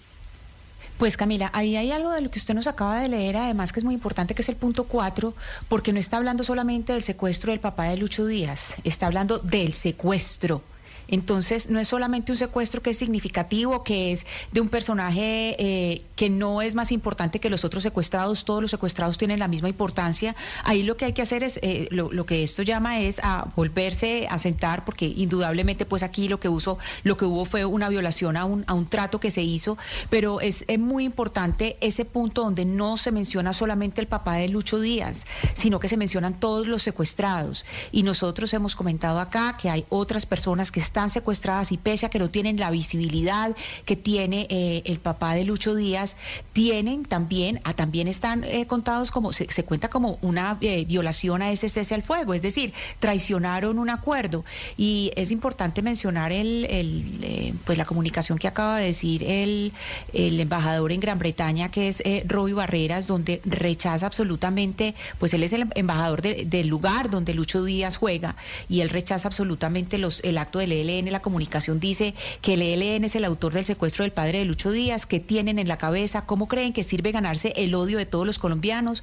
Lucho es un hijo del pueblo admirado y querido por todos. A los comandantes de ese grupo liberen ya a su padre y castiguen al comando que lo secuestró no solo por violar el cese de hostilidades con la práctica atroz del secuestro, sino por estúpidos. Aquí, Camila, eh, esto es aquella cosa de, de que no hay eh, ese mando vertical que tenía las FARC va a ser fundamental y que el ELN tenga una línea de mando donde desde arriba, desde algún punto haya una comunicación a todos porque eh, el secuestro sí es eh, completamente inaceptable y aquí esto sí es un punto de, digamos, un punto de quiebre importante. Un punto de quiebre, sin lugar a dudas, es la noticia en desarrollo que tenemos a esta hora. Vamos a ver qué más eh, se conoce de la situación del papá de Lucho Díaz, 11 de la mañana, 54 minutos. Ahí estamos viendo el trino del hoy embajador de Colombia en el Reino Unido, Roy Barreras, por supuesto, condenando estas acciones por parte del Ejército de Liberación Nacional. Y mirando yo en, mi celular, usted, Sebastián, ¿en dónde tiene, usted agrupa las aplicaciones por cajitas en su celular o usted las tiene todas desordenadas? Sí.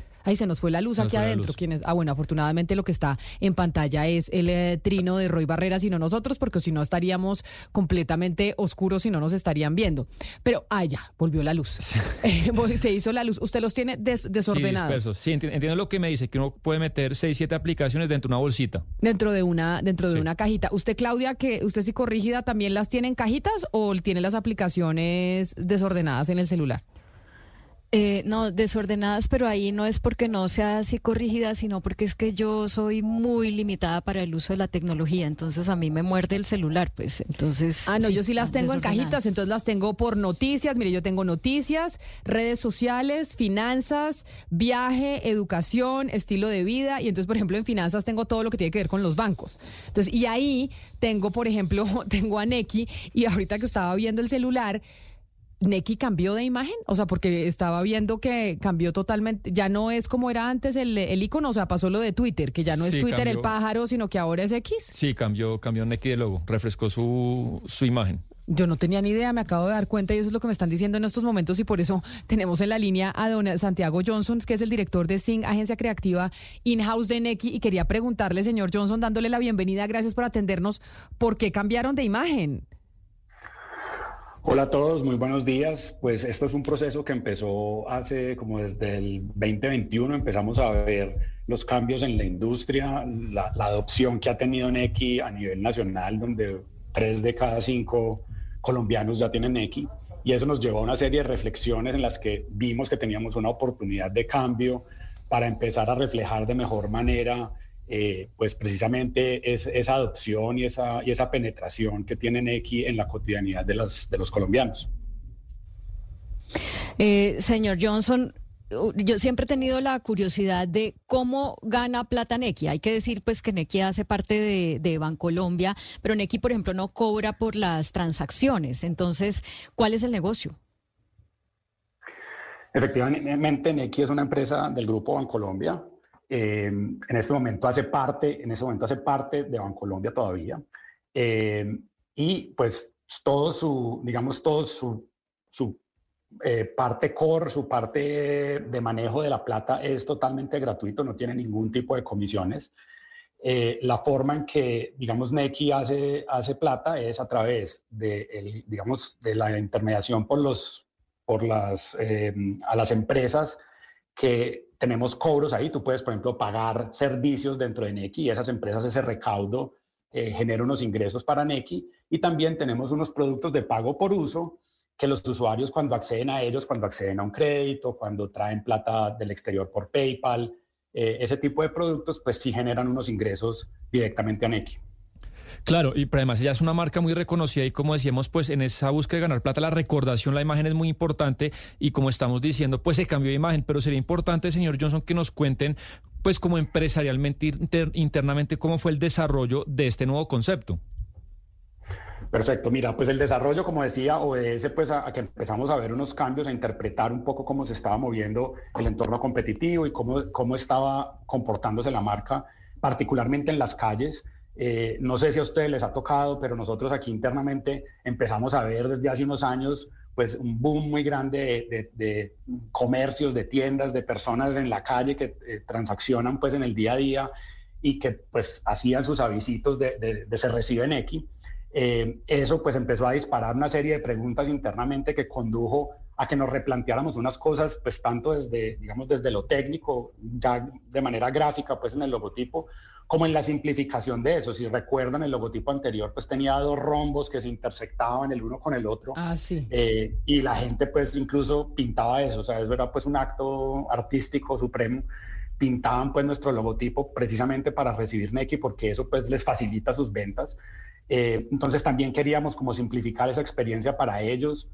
Eh, y, si ven, no, sé si tuvieron la oportunidad de ver o han tenido la oportunidad de ver nuestro, nuestro lanzamiento, el comercial de lanzamiento, pero fue hecho en homenaje precisamente a eso, a ese entendimiento del rol que está teniendo Neki en la transacción entre personas en la calle, ¿cierto? Para pagar las cosas más simples de la vida cotidiana. Mire, usted que es creativo, a mí uno de, los cambios de imagen que me ha dado más duro, y lo, y lo sigo diciendo, es el tema de Twitter, ¿no? Entonces Twitter ya no es pájaro, sino es X, y yo me niego a ver ese cambio. Y hago ese paralelo con ustedes eh, en Neki. La gente tiene resistencia, como por ejemplo eso que me pasa a mí con, eh, con Twitter y X, con, con el cambio de, de Neki, porque ahorita que estaba mirando mi celular fue que dije, oiga, acá tengo una aplicación que me cambió. Vale, pues lo primero es que nosotros conservamos muchos de los rasgos característicos que eran activos de la marca, pues evolucionamos un poco en los colores de pronto, pero nosotros partimos de unos sondeos en los cuales identificamos que los usuarios nos, ya, pues nos identifican a nosotros con, con, ese, con ese morado eh, oscuro, eh, con el orquídea, que es el, que es el magenta, eh, y con el azul. Entonces, esos, esos, digamos, hay unos rasgos distintivos que conservamos. Toda la experiencia en la app es la misma, ¿cierto? Digamos que tiene, tiene unos cambios cosméticos, pero es la misma precisamente para evitar eh, eh, que, que, nuestros usuarios se perdieran. entonces, pues esto, esto no es un cambio radical, como mencionaban ustedes al principio, esto es una evolución de la marca que se, que se ajusta pues como a, a su realidad competitiva actual eh, precisamente para no, pues para no herir susceptibilidades. Claramente hay personas pues que, que se aferran más pues como al pasado eh, y seguramente habrá personas pues que les gusta más o que les gusta menos, el, digamos lo estético es muy subjetivo, pero, pero en realidad ha tenido una muy buena acogida. Yo creo que por, la, por lo que hemos podido ver nosotros en, en, en redes sociales y en general ha tenido muy buena acogida este cambio. Y entonces ahora yo tengo una pregunta. Como a uno le queda, a muchas veces a la gente le queda difícil el tema de los cambios porque somos reticentes al cambio, ¿qué viene para los usuarios de Neki ahora con esta nueva imagen? O sea, ¿qué hay para incentivar que nos acostumbremos y asimilemos esta nueva marca? O no la nueva marca, pero sí el nuevo loguito. Sí, pues mira, hay una cosa alrededor de Neki muy particular y es que las personas entran a Neki usualmente por, por un servicio, ¿cierto? Entonces, eh, es muy común que haya una adopción de una cosa muy en particular y para precisamente buscar esa, esa dinámica de adopción de esta nueva imagen y todo esto, pues creamos una, digamos, una dinámica que empezó ayer en la cual las personas que vayan por más servicios dentro de Neki, que utilicen un servicio que no han utilizado en los últimos dos meses o que nunca han utilizado, los primeros 3.500 que hagan eso cada día se pueden, van, van a recibir en su disponible 10.000 pesos. Entonces es simplemente por probar otra, otra funcionalidad, otra opción que nunca han usado, insisto, o que han utilizado o que no han utilizado en los últimos dos meses. Desde ayer primero hasta el 10 de noviembre, esa dinámica va a estar activa, eh, para, para todo, disponible para todos nuestros usuarios mayores de 18 años. Pues qué bueno, ya gracias por aclararme, don Santiago Johnson, sobre la razón por la cual ahorita el loguito era distinto, porque yo soy uno de los cuántos millones de colombianos es que tenemos aquí. Casi 18, estamos en este momento en 17, la última cifra que tengo es 17.5 al cierre de septiembre, pero sé que estamos llegando a los 18 millones de, usuarios en este momento. Pues precisamente de esos 18 millones yo soy una y debe haber muchos de ellos que se están preguntando qué es lo que pasó con el logo y por qué cambió y por eso quería tenerlo acá y preguntarle a don Santiago Johnson, director de Singla Agencia Creativa In-House de Neki. Mil gracias por estar con nosotros. Muchas gracias a ustedes, Camila. Lo último es decirle a las personas que aún no han descargado la, la, aplicación o, pues, o que no han refrescado la aplicación que lo hagan siempre en las tiendas oficiales, ¿cierto? en la tienda de Apple, en la tienda de Huawei, en la tienda de, de Android. Eh, que, no, que no bajen la aplicación a través de vínculos o de otro tipo de mecanismos, sino que vayan pues a, a refrescarla desde las tiendas oficiales. Llega el mediodía. Y en Mañanas Blue continúa el análisis y el debate. Dirige Camila Zuluaga. Son las 12 del día 19 minutos y les damos la bienvenida a quienes estaban en sus noticieros locales en Medellín, en Barranquilla, en Bucaramanga, en Cali. Gracias por seguir conectados en la edición central de Mañanas Blue. Seguimos a través de nuestro canal de YouTube de Blue Radio en vivo. Y precisamente nos vamos a esta hora y me parece importante que quienes quieran eh, ver y conocer al embajador chino en Colombia se puedan conectar con nosotros a través de nuestro canal de YouTube. China hace poco tuvo una reunión con el presidente Gustavo Petro porque hubo una delegación importante del gobierno nacional que fue a la visita y al encuentro bilateral entre ambos mandatarios, entre Xi Jinping y entre el presidente Petro. Y de hecho, hoy el nuevo embajador chino en Colombia estaba dando pues una parte de lo que se habló en esa reunión y usted, don Lucas San Pedro, ni corto ni perezoso, se fue directamente a hablar en persona con el nuevo embajador. Sí, señora Camila, estamos aquí en la residencia del embajador chino en Bogotá. Hay que recordar que China es el segundo socio comercial de Colombia y precisamente el embajador Su Jingyang, me perdonará mi mandarín, señor embajador. Está bien, buenos días. Nos invitó para hacer un balance, como usted lo decía, de la visita del presidente Gustavo Petro a China. Nos decía el embajador hace minutos que hoy en día las relaciones comerciales y las relaciones diplomáticas de Colombia y China están en su mejor momento. Pero antes de ir a eso, embajador, bienvenido. Usted llegó hace dos meses a nuestro país y le tocó estrenarse con visita de Estado del presidente Petro. Muchas gracias. Eh, Estoy cumpliendo mi segundo mes aquí en Bogotá y me siento muy feliz eh, estar aquí trabajando y tuve eh, el honor y el placer de acompañar al presidente Gustavo Petro en su reciente visita de Estado a China, donde fui testigo de las excelentes relaciones, de las conversaciones entre los jefes de Estado y eh, la firma de numerosos acuerdos de cooperación entre China y Colombia. Ha sido una visita tremendamente exitosa. Embajador, bueno, la primera pregunta creo que sabe cuál va a ser.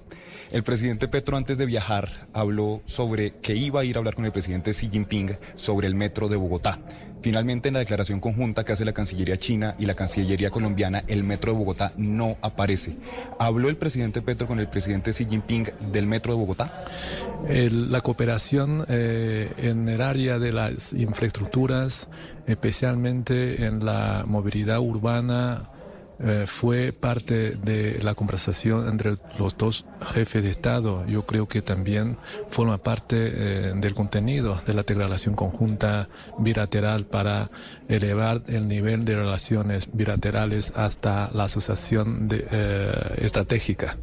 en ese marco hubo intercambio entre los dos jefes de Estado al respecto y el presidente sí reitera el apoyo del gobierno a las empresas chinas a cumplir los términos del contrato para llevar adelante el, contrato de metro de línea 1 de Bogotá. Embajador Chulo, saludo desde cabina. Mil gracias por invitarnos a su casa. No la conocíamos, así que desde aquí se ve muy bonita, embajador. Lo que usted nos está diciendo, embajador Shu, entonces es que aquí la alcaldesa de Bogotá, Claudia López, es la que tiene la razón. Esto es un negocio entre la alcaldía de Bogotá y la empresa china que está construyendo el metro. Aquí no hay posibilidad de que haya una interferencia por parte del gobierno nacional y que eso sea apoyado por el gobierno chino. Eh, bueno, eh, más que interferencia... Eh, eh, yo creo que eh, el metro de Bogotá es un sueño de los bogotanos de más de 70 años. Eh, China, como gobierno, como empresa, ofrece nuestra mejor disposición de colaboración, de apoyo para hacer realidad este sueño de metro, primera línea del metro de Bogotá. Embajador, ¿y realmente este es un asunto del gobierno chino? O simplemente, digamos, estamos contratando una empresa china, pero realmente hay un interés del gobierno chino o simplemente hay un apoyo en que contratemos empresas chinas? Eh, bueno, la, el área de cooperación para desarrollar infraestructuras y desarrollar el proyecto de eh, movilidad urbana eh, necesita un marco de buena coordinación, buena disposición entre los dos gobiernos. En ese marco se habló del tema pero sin entrar en detalles. Pero cuando se trata de proyectos en específico, yo creo que las partes eh, directamente involucradas son las que eh, tienen palabra al respecto. Bueno, embajador, salimos del tema metro, que había que tocarlo con usted, pero por supuesto las relaciones colombo-chinas tienen muchos temas y el, capitalismo de ustedes de China se ha caracterizado, si me perdona, por porque el Estado planifica muy bien como ciertos sectores que les parecen estratégicos para desarrollar y allí es donde invierten. ¿Qué tiene interesante Colombia para los próximos años, para el, para el desarrollo y el vínculo comercial? ¿Cuáles son las partes de la economía colombiana que más le puede interesar a China? Bueno, en China eh, hablamos eh, de ambas cosas. En primer lugar, de permitir un papel básico de mercado en las actividades económicas y por otro lado, de eh, hacer un papel mejor del gobierno. Yo creo que son dos caras eh, diferentes de la misma moneda. De la misma moneda. Refiriendo a la cooperación con Colombia, yo creo que necesitamos eh, complementar la necesidad de ambos países y la capacidad de cooperar eh, de ambas también. Eh, por ejemplo, en el área de comercio de productos agrícolas, China es el mayor importador de productos agrícolas, mientras Colombia es un proveedor de esos productos. Aquí tenemos en China un enorme mercado muy abierto para importar eh, productos eh, colombianos de buena calidad. Eh, por parte de Colombia hay una necesidad de desarrollar mejores infraestructuras. Hablamos del sistema de ferroviario, hablamos de los metros, hablamos de otras infraestructuras de carreteras, de aeropuertos, de puertos. China tiene la capacidad de apoyar a desarrollar esos proyectos. Así que, repito, existen necesidades y eh, capacidad de apoyo uh, eh, mutuamente entre China y Colombia. En eso uh, la necesidad de cooperar es común tanto para China como para Colombia. Embajador Xu, yo le hablo desde Medellín y le quisiera preguntar por las obras de infraestructura que ustedes tienen, que, que China tiene en Antioquia, por ejemplo, las obras de Hidroituango o las obras del Metro de la 80. Eh, quisiera que nos contara cómo han establecido esas relaciones con lo local, con autoridades locales y cuáles son las perspectivas que tienen. Bueno, eh, las empresas chinas son eh, altamente competitivas en desarrollar las obras de infraestructura y también en la operación de las mismas. Eh, conforme al desarrollo de este tipo de proyectos en Colombia, las empresas chinas eh, se ven eh, altamente involucradas, muy altamente interesadas en seguir en estos proyectos. Mm, desde el gobierno china estamos apoyando a nuestras empresas a participar y colaborar, siempre respetando la decisión de los propios colombianos. Embajador Xu, eh, ¿qué, ¿qué, pasó? ¿Cuál es la explicación y cómo ven ustedes en el gobierno chino que el gobierno colombiano no se haya unido a la ruta de la seda, que, a la nueva ruta de la seda que ustedes eh, pues vienen trabajando con otros países para, para hacer como grandes alianzas de infraestructura?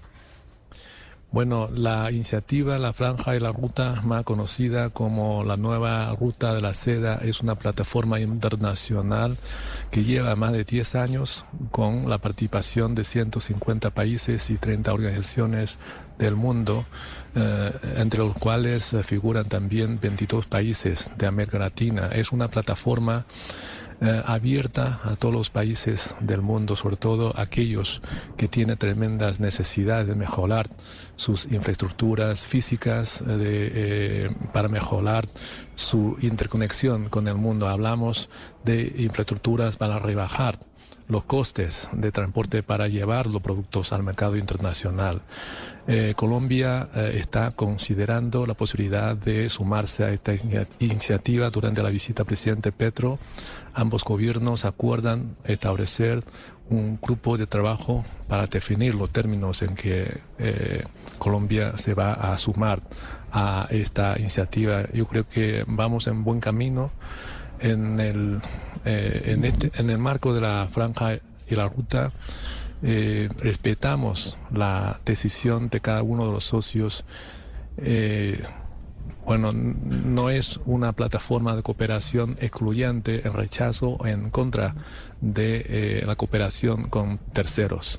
Embajador. De, Esto, es, esto de lo que estamos hablando, precisamente de las eh, relaciones comerciales, de la cercanía que estamos teniendo entre ambos gobiernos, entre Colombia y China, obviamente, pues está marcado por la geopolítica y es de conocer cuál es realmente el interés de China en América Latina y particularmente en Colombia en el marco de esa contraposición que hoy tiene China con Estados Unidos, porque para nadie es un secreto, pues esa fuerza de que se está midiendo entre ambas potencias mundiales y donde tal vez América Latina siendo pues como se ha dicho muchas veces, ese patio trasero de Estados Unidos puede ser de interés para China en esa puja de poder que están teniendo con los norteamericanos. El interés real de China con América Latina y particularmente con Colombia pasa por eso o es exclusivamente comercial y de infraestructura?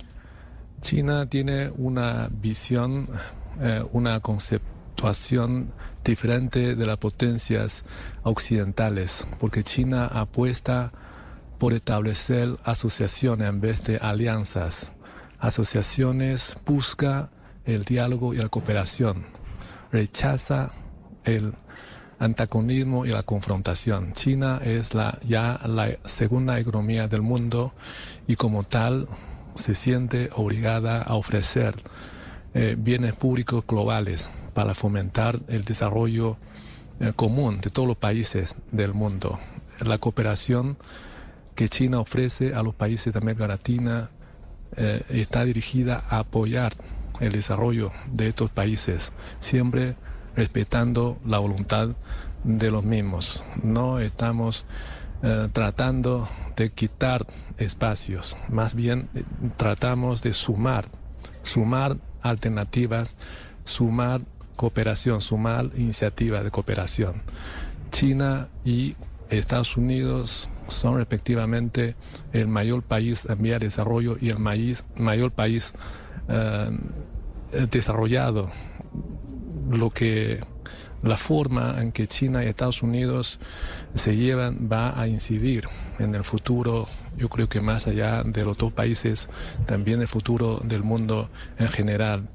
Eh, estamos dialogando con Estados Unidos para buscar eh, las maneras adecuadas de llevar bien entre ambos países, de coordinar esfuerzos para hacer frente a los desafíos comunes como el cambio climático, como para dar solución a los problemas candentes del mundo actual. Yo creo que China y Estados Unidos tienen más que cooperar.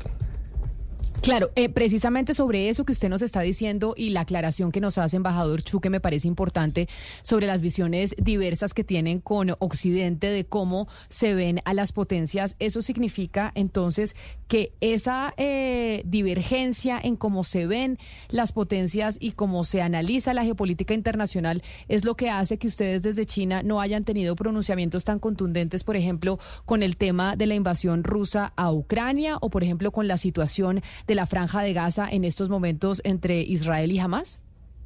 Bueno, China tiene una visión propia de los eh, temas candente la agenda internacional, China aboca, por el respeto de la soberanía e integridad de todos los países y aboca por eh, atender de manera equilibrada las necesidades de seguridad de todos los países.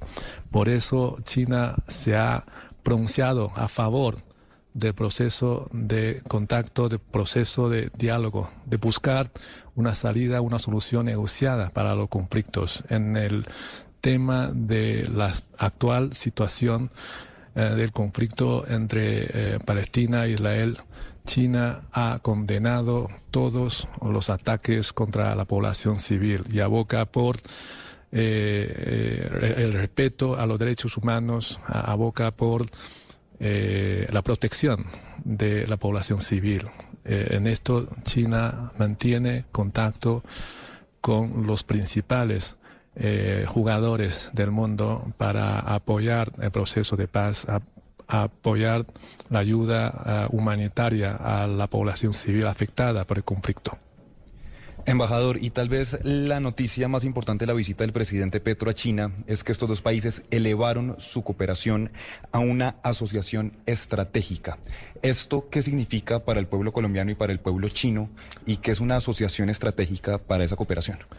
Bueno, es el resultado natural del progreso y desarrollo de la cooperación y de confianza entre China y Colombia en los últimos 43 años. En ese sentido, una asociación estratégica significa que China y Colombia mm, se van a apoyar mutuamente en temas fundamentales eh, de la agenda eh, doméstica de cada uno. En nuestra parte, eh, el principio de una sola China por la parte de Colombia el proceso de paz y también por es una muestra de la decisiva decisión de sentirse más involucrados para una cooperación dramática en diversas áreas. Hablamos de la transición eh, energética, hablamos de, por ejemplo, eh, la formación de talentos, de eh, intercambiar experiencias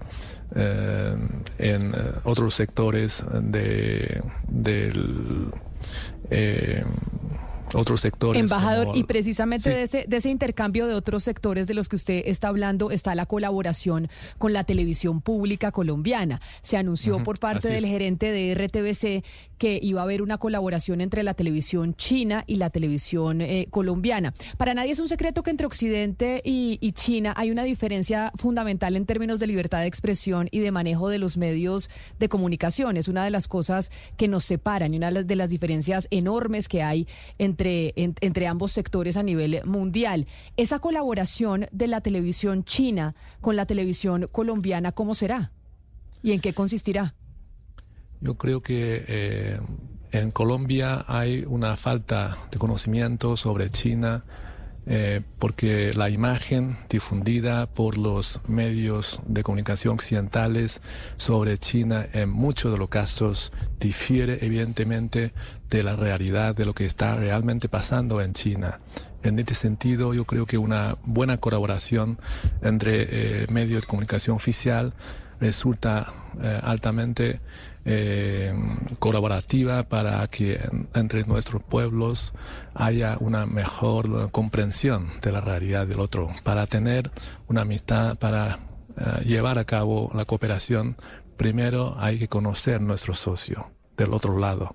En este sentido, yo creo que una cooperación eh, entre los medios oficiales es una ayuda porque uno tiene que ver las cosas, no imaginarlas y, eh, y menos aún basar la visión del otro lado eh, a base de eh, versiones distorsionadas. o sea que, digamos como que las noticias que se van a recibir de China van a, van a venir a través de el canal público colombiano de RTBC. Las noticias que vamos a recibir son de la televisión oficial china porque digamos como que es muy difícil muchas veces enterarse de lo que sucede en China precisamente por lo que usted eh, menciona, porque nos toca eh, pues recurrir a canales oficiales. Y es lo que pasa con, eh, con los corresponsales de prensa en ese país. Por eso le, le preguntaba, embajador, vamos a, esa cooperación es para recibir la información directa de los canales oficiales chinos en, en nuestros televisores y en nuestros medios de comunicación públicos? Yo no voy a hacer comentarios sobre el contenido específico de esta cooperación, pero yo creo que cuando hay mayor diversidad de fuentes de información, esto ayuda a la gente a conocer diversas realidades, diversas percepciones de realidades. Cuando hay eh, fuentes exclusivas, esto llevaría una manipulación de eh, información. En este sentido, yo creo que esta última cooperación acordada entre China y Colombia va en buen camino. Embajador, el 9 de noviembre, es decir, el martes de la próxima semana, hay un evento importante desde el Ministerio de las Telecomunicaciones porque se abre una licitación muy grande y que es necesaria para nuestro país, que es el de las 5G. China es uno de los países que tiene más adelantada la tecnología en 5G. ¿Qué tanto interés tiene su país de ser precisamente la empresa que se contrate por parte de los adjudicatarios de las 5G en Colombia? Y se lo digo por ¿Por qué? Porque también pues a nivel internacional hay una pelea y hay eh, países como el Reino Unido que han decidido por temas de seguridad nacional no implementar la tecnología 5G proveniente de China. ¿Qué tanto interés tienen ustedes de poder hacer eh, la implementación de esa tecnología en Colombia? Bueno, eh, cada país eh, es autónomo en tomar decisión para el desarrollo de su sistema de telecomunicación. hay diferentes opciones. En el caso de Colombia, yo creo que como país soberano no tiene que recibir orden de terceros para tomar sus decisiones. China tiene la mejor tecnología de 5G, produce los mejores equipos. Eh, de 5G en el mundo, equipos y tecnologías a precios accesibles eh, para todo el mundo. Yo creo que en, comparación con los países, pocos países que ponen restricciones a China al respecto, la mayoría de los países del mundo optan eh, por tomar decisiones autónomas. En este sentido, la buena tecnología y los equipos la capacidad de empresas chinas están disponibles para el desarrollo de Colombia en el aspecto específico de 5G. Eh, entre Colombia y China, después de este viaje, después de esta visita, se suscribieron 12 protocolos. Uno de ellos, el décimo, es un memorando de entendimiento entre la Administración Nacional de Datos de China y el Ministerio para la Información de las Comunicaciones eh, de Colombia. Y le quería preguntar al respecto cómo va a ser ese memorando de entendimiento, eh, qué es lo que incluye y si hay algún tipo de intervención en, en los datos o, o cómo va a ser ese, ese memorando que, incluye esa negociación?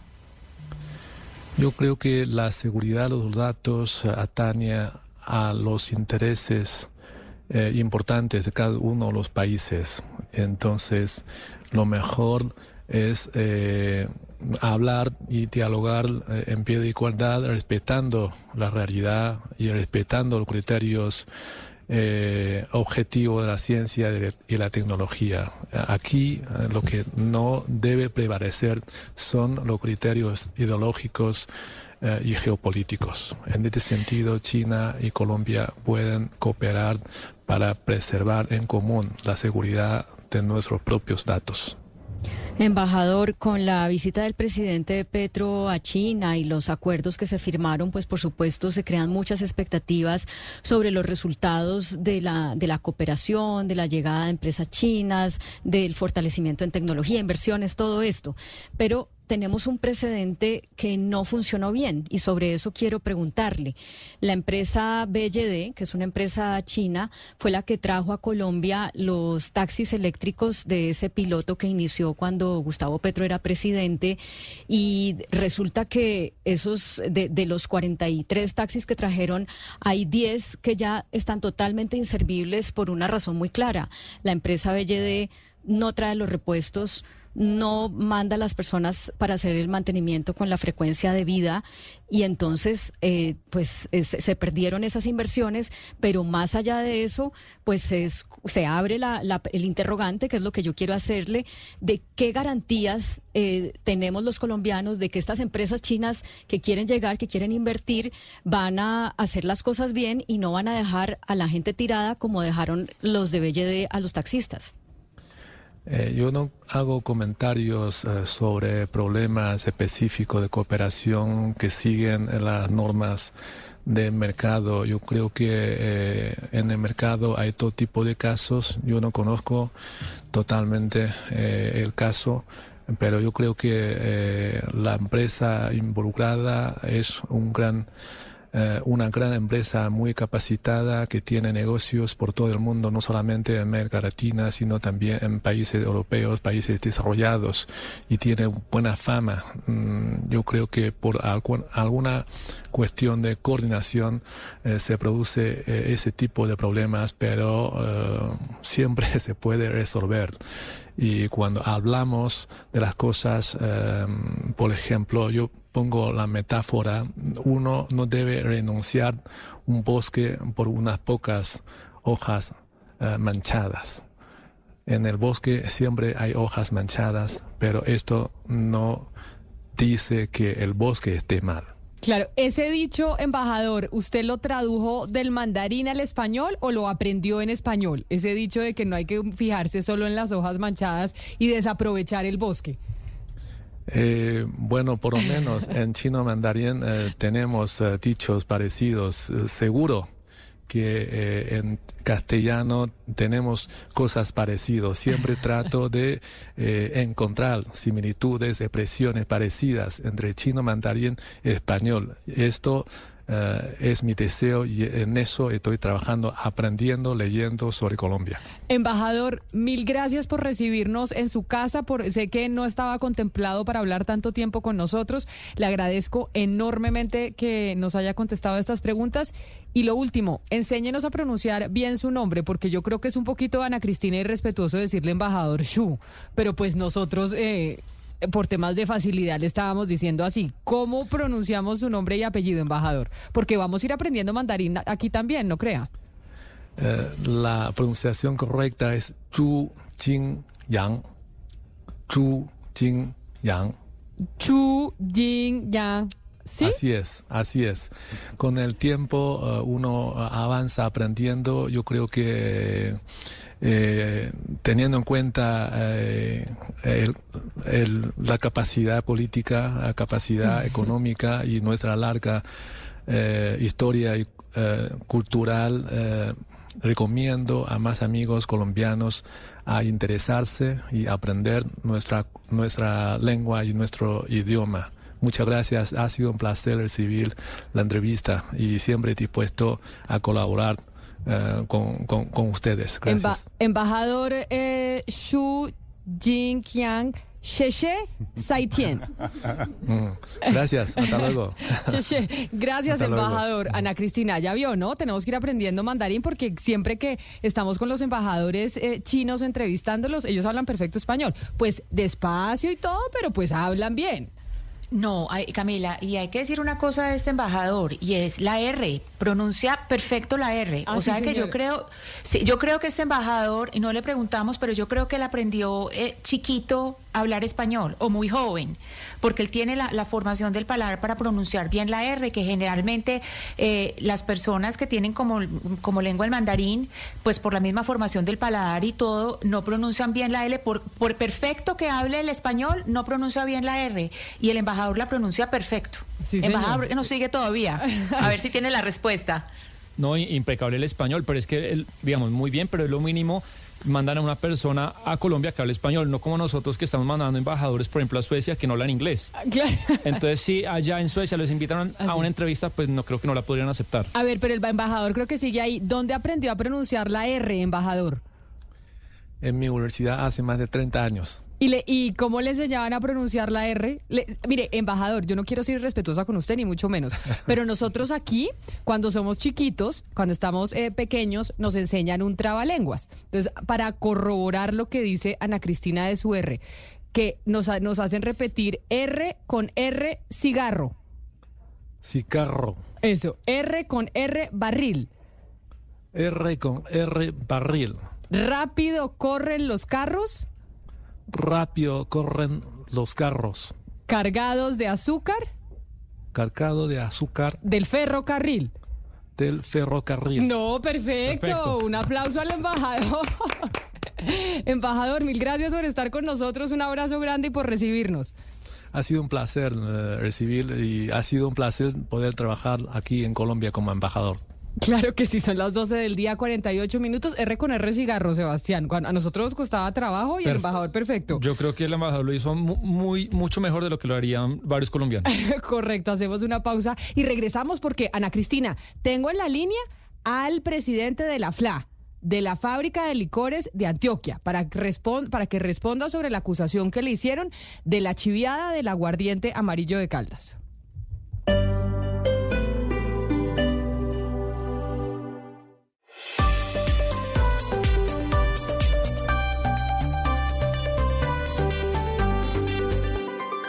Estás escuchando Blue Radio y bluradio.com. 12 del día, 50 minutos. Aquí seguimos conectados con ustedes en Mañanas Blue. Como lo habíamos anunciado, tenemos en la línea, después de hablar con el embajador chino, que quedamos muy sorprendidos, al doctor Javier Ignacio Hurtado, que es el gerente de la fábrica de licores de Antioquia, conocida como La FLA, porque más temprano tuvimos al gerente de la licorera de Caldas, al gerente de mercadeo, diciendo pues que aquí hay una cosa que los la licorera de Antioquia es, está pues copiándose, copiándose del aguardiente amarillo de Manzanares, quienes están conectados con nosotros a través de nuestro canal de YouTube de Blue Radio en vivo. Si no la han visto, les vamos a poner la foto de las botellas, la de la licorera de Caldas, que es el aguardiente amarillo, y la nueva que hizo ahora, el aguardiente antioqueño, que es el aguardiente real. Gerente Hurtado, bienvenido. Gracias por estar con nosotros y por atender nuestra llamada. Ah, no, eh, bueno, buenas tardes, un saludo eh, pues a todos los oyentes eh, y gracias por el espacio. Gerente, pues acá tuvimos a su homólogo, como diríamos, al gerente del de, de Mercadeo La ya Licorera de Caldas, ya y nos ya dijo que contaron. ustedes, que, que, mejor dicho, que ustedes estaban copiando del, del aguardiente amarillo. ¿De do- ¿Hace cuánto decidieron lanzar el aguardiente real, que es también amarillo y muy parecido al de Caldas? Eh, venga, yo le cuento esto como por pedacitos. Lo primero, lo primero pues a todos, la fábrica de licores pues es una empresa muy tesa de Colombia, nosotros somos muy líderes. Eh, María Camila, de cada 100 botellas que se venden de aguardiente, nosotros vendemos 62, somos muy líderes hace muchos años, muchos años. Ahorita alguien me, me mandó la grabación de la, de la de la cosa tuya y hablaste del aguardiente azul. A mí me tocó lanzar el aguardiente azul alce en el 2006. Por coincidencias de la vida estoy repitiendo administración. La sacamos del estadio, ahora la estamos sacando del estadio con el verde. De las 60 millones de botellas que se venden de aguardiente en Colombia, 22 son verdes. Pero bueno, eso es como para decir, hombre, nosotros igual que Caldas y las otras licoreras, somos unas empresas del Estado que hacemos nuestro trabajo de acompañar esos momentos de la vida de la gente. A eso nos dedicamos, acompañarnos. Entonces nosotros nos debemos a los, nosotros nos debemos a los consumidores, ¿sí? Entonces, nosotros teníamos una marca, hemos tenido una marca que llama Real, la misma marca que, que, que pusiste en la foto.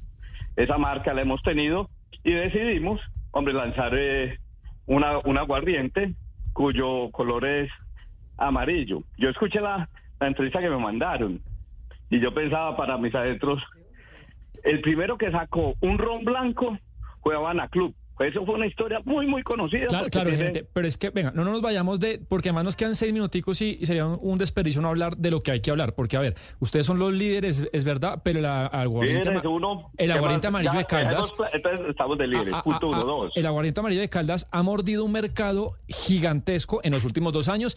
Tal, tan es así que acá en Cundinamarca le pusieron la reja inventándose una resolución ahí y no lo dejaron entrar. La verdad, ustedes lo hacen para tratar de recuperar ese pedazo de mercado que, que está cogiendo el amarillo. Entonces todas las marcas, todas las compañías, lo que hacemos es de- dedicarnos a los consumidores. Y ahí la habla hija, hombre, si aquí hay un producto que a la gente le está buscando un, con ciertas características, hombre, también involucremos en el mercado. Así la primera cerveza light de país del mundo no fue, fue Coors, después fue Miller y después fue Budweiser. Budweiser no se quedó quieto. Todos dijeron, el mundo necesita una cerveza light. Tiene razón, en eso, en eso se la compro, gerente, pero es que aquí también están diciendo que la botella también es muy parecida y Ay, que la María letra y no, y no es solo el aguardiente mira, amarillo. Yo te invito, te invito. La botella es nuestra botella de ron 19 años, que lleva años en el mercado. El real, la letra y todo, es nuestra marca real y lleva más de siete años en el mercado. Nosotros no nos inventamos una letra nueva ni una botella nueva. Y lo puedes chequear ahí. Es nuestra botella para licores premium.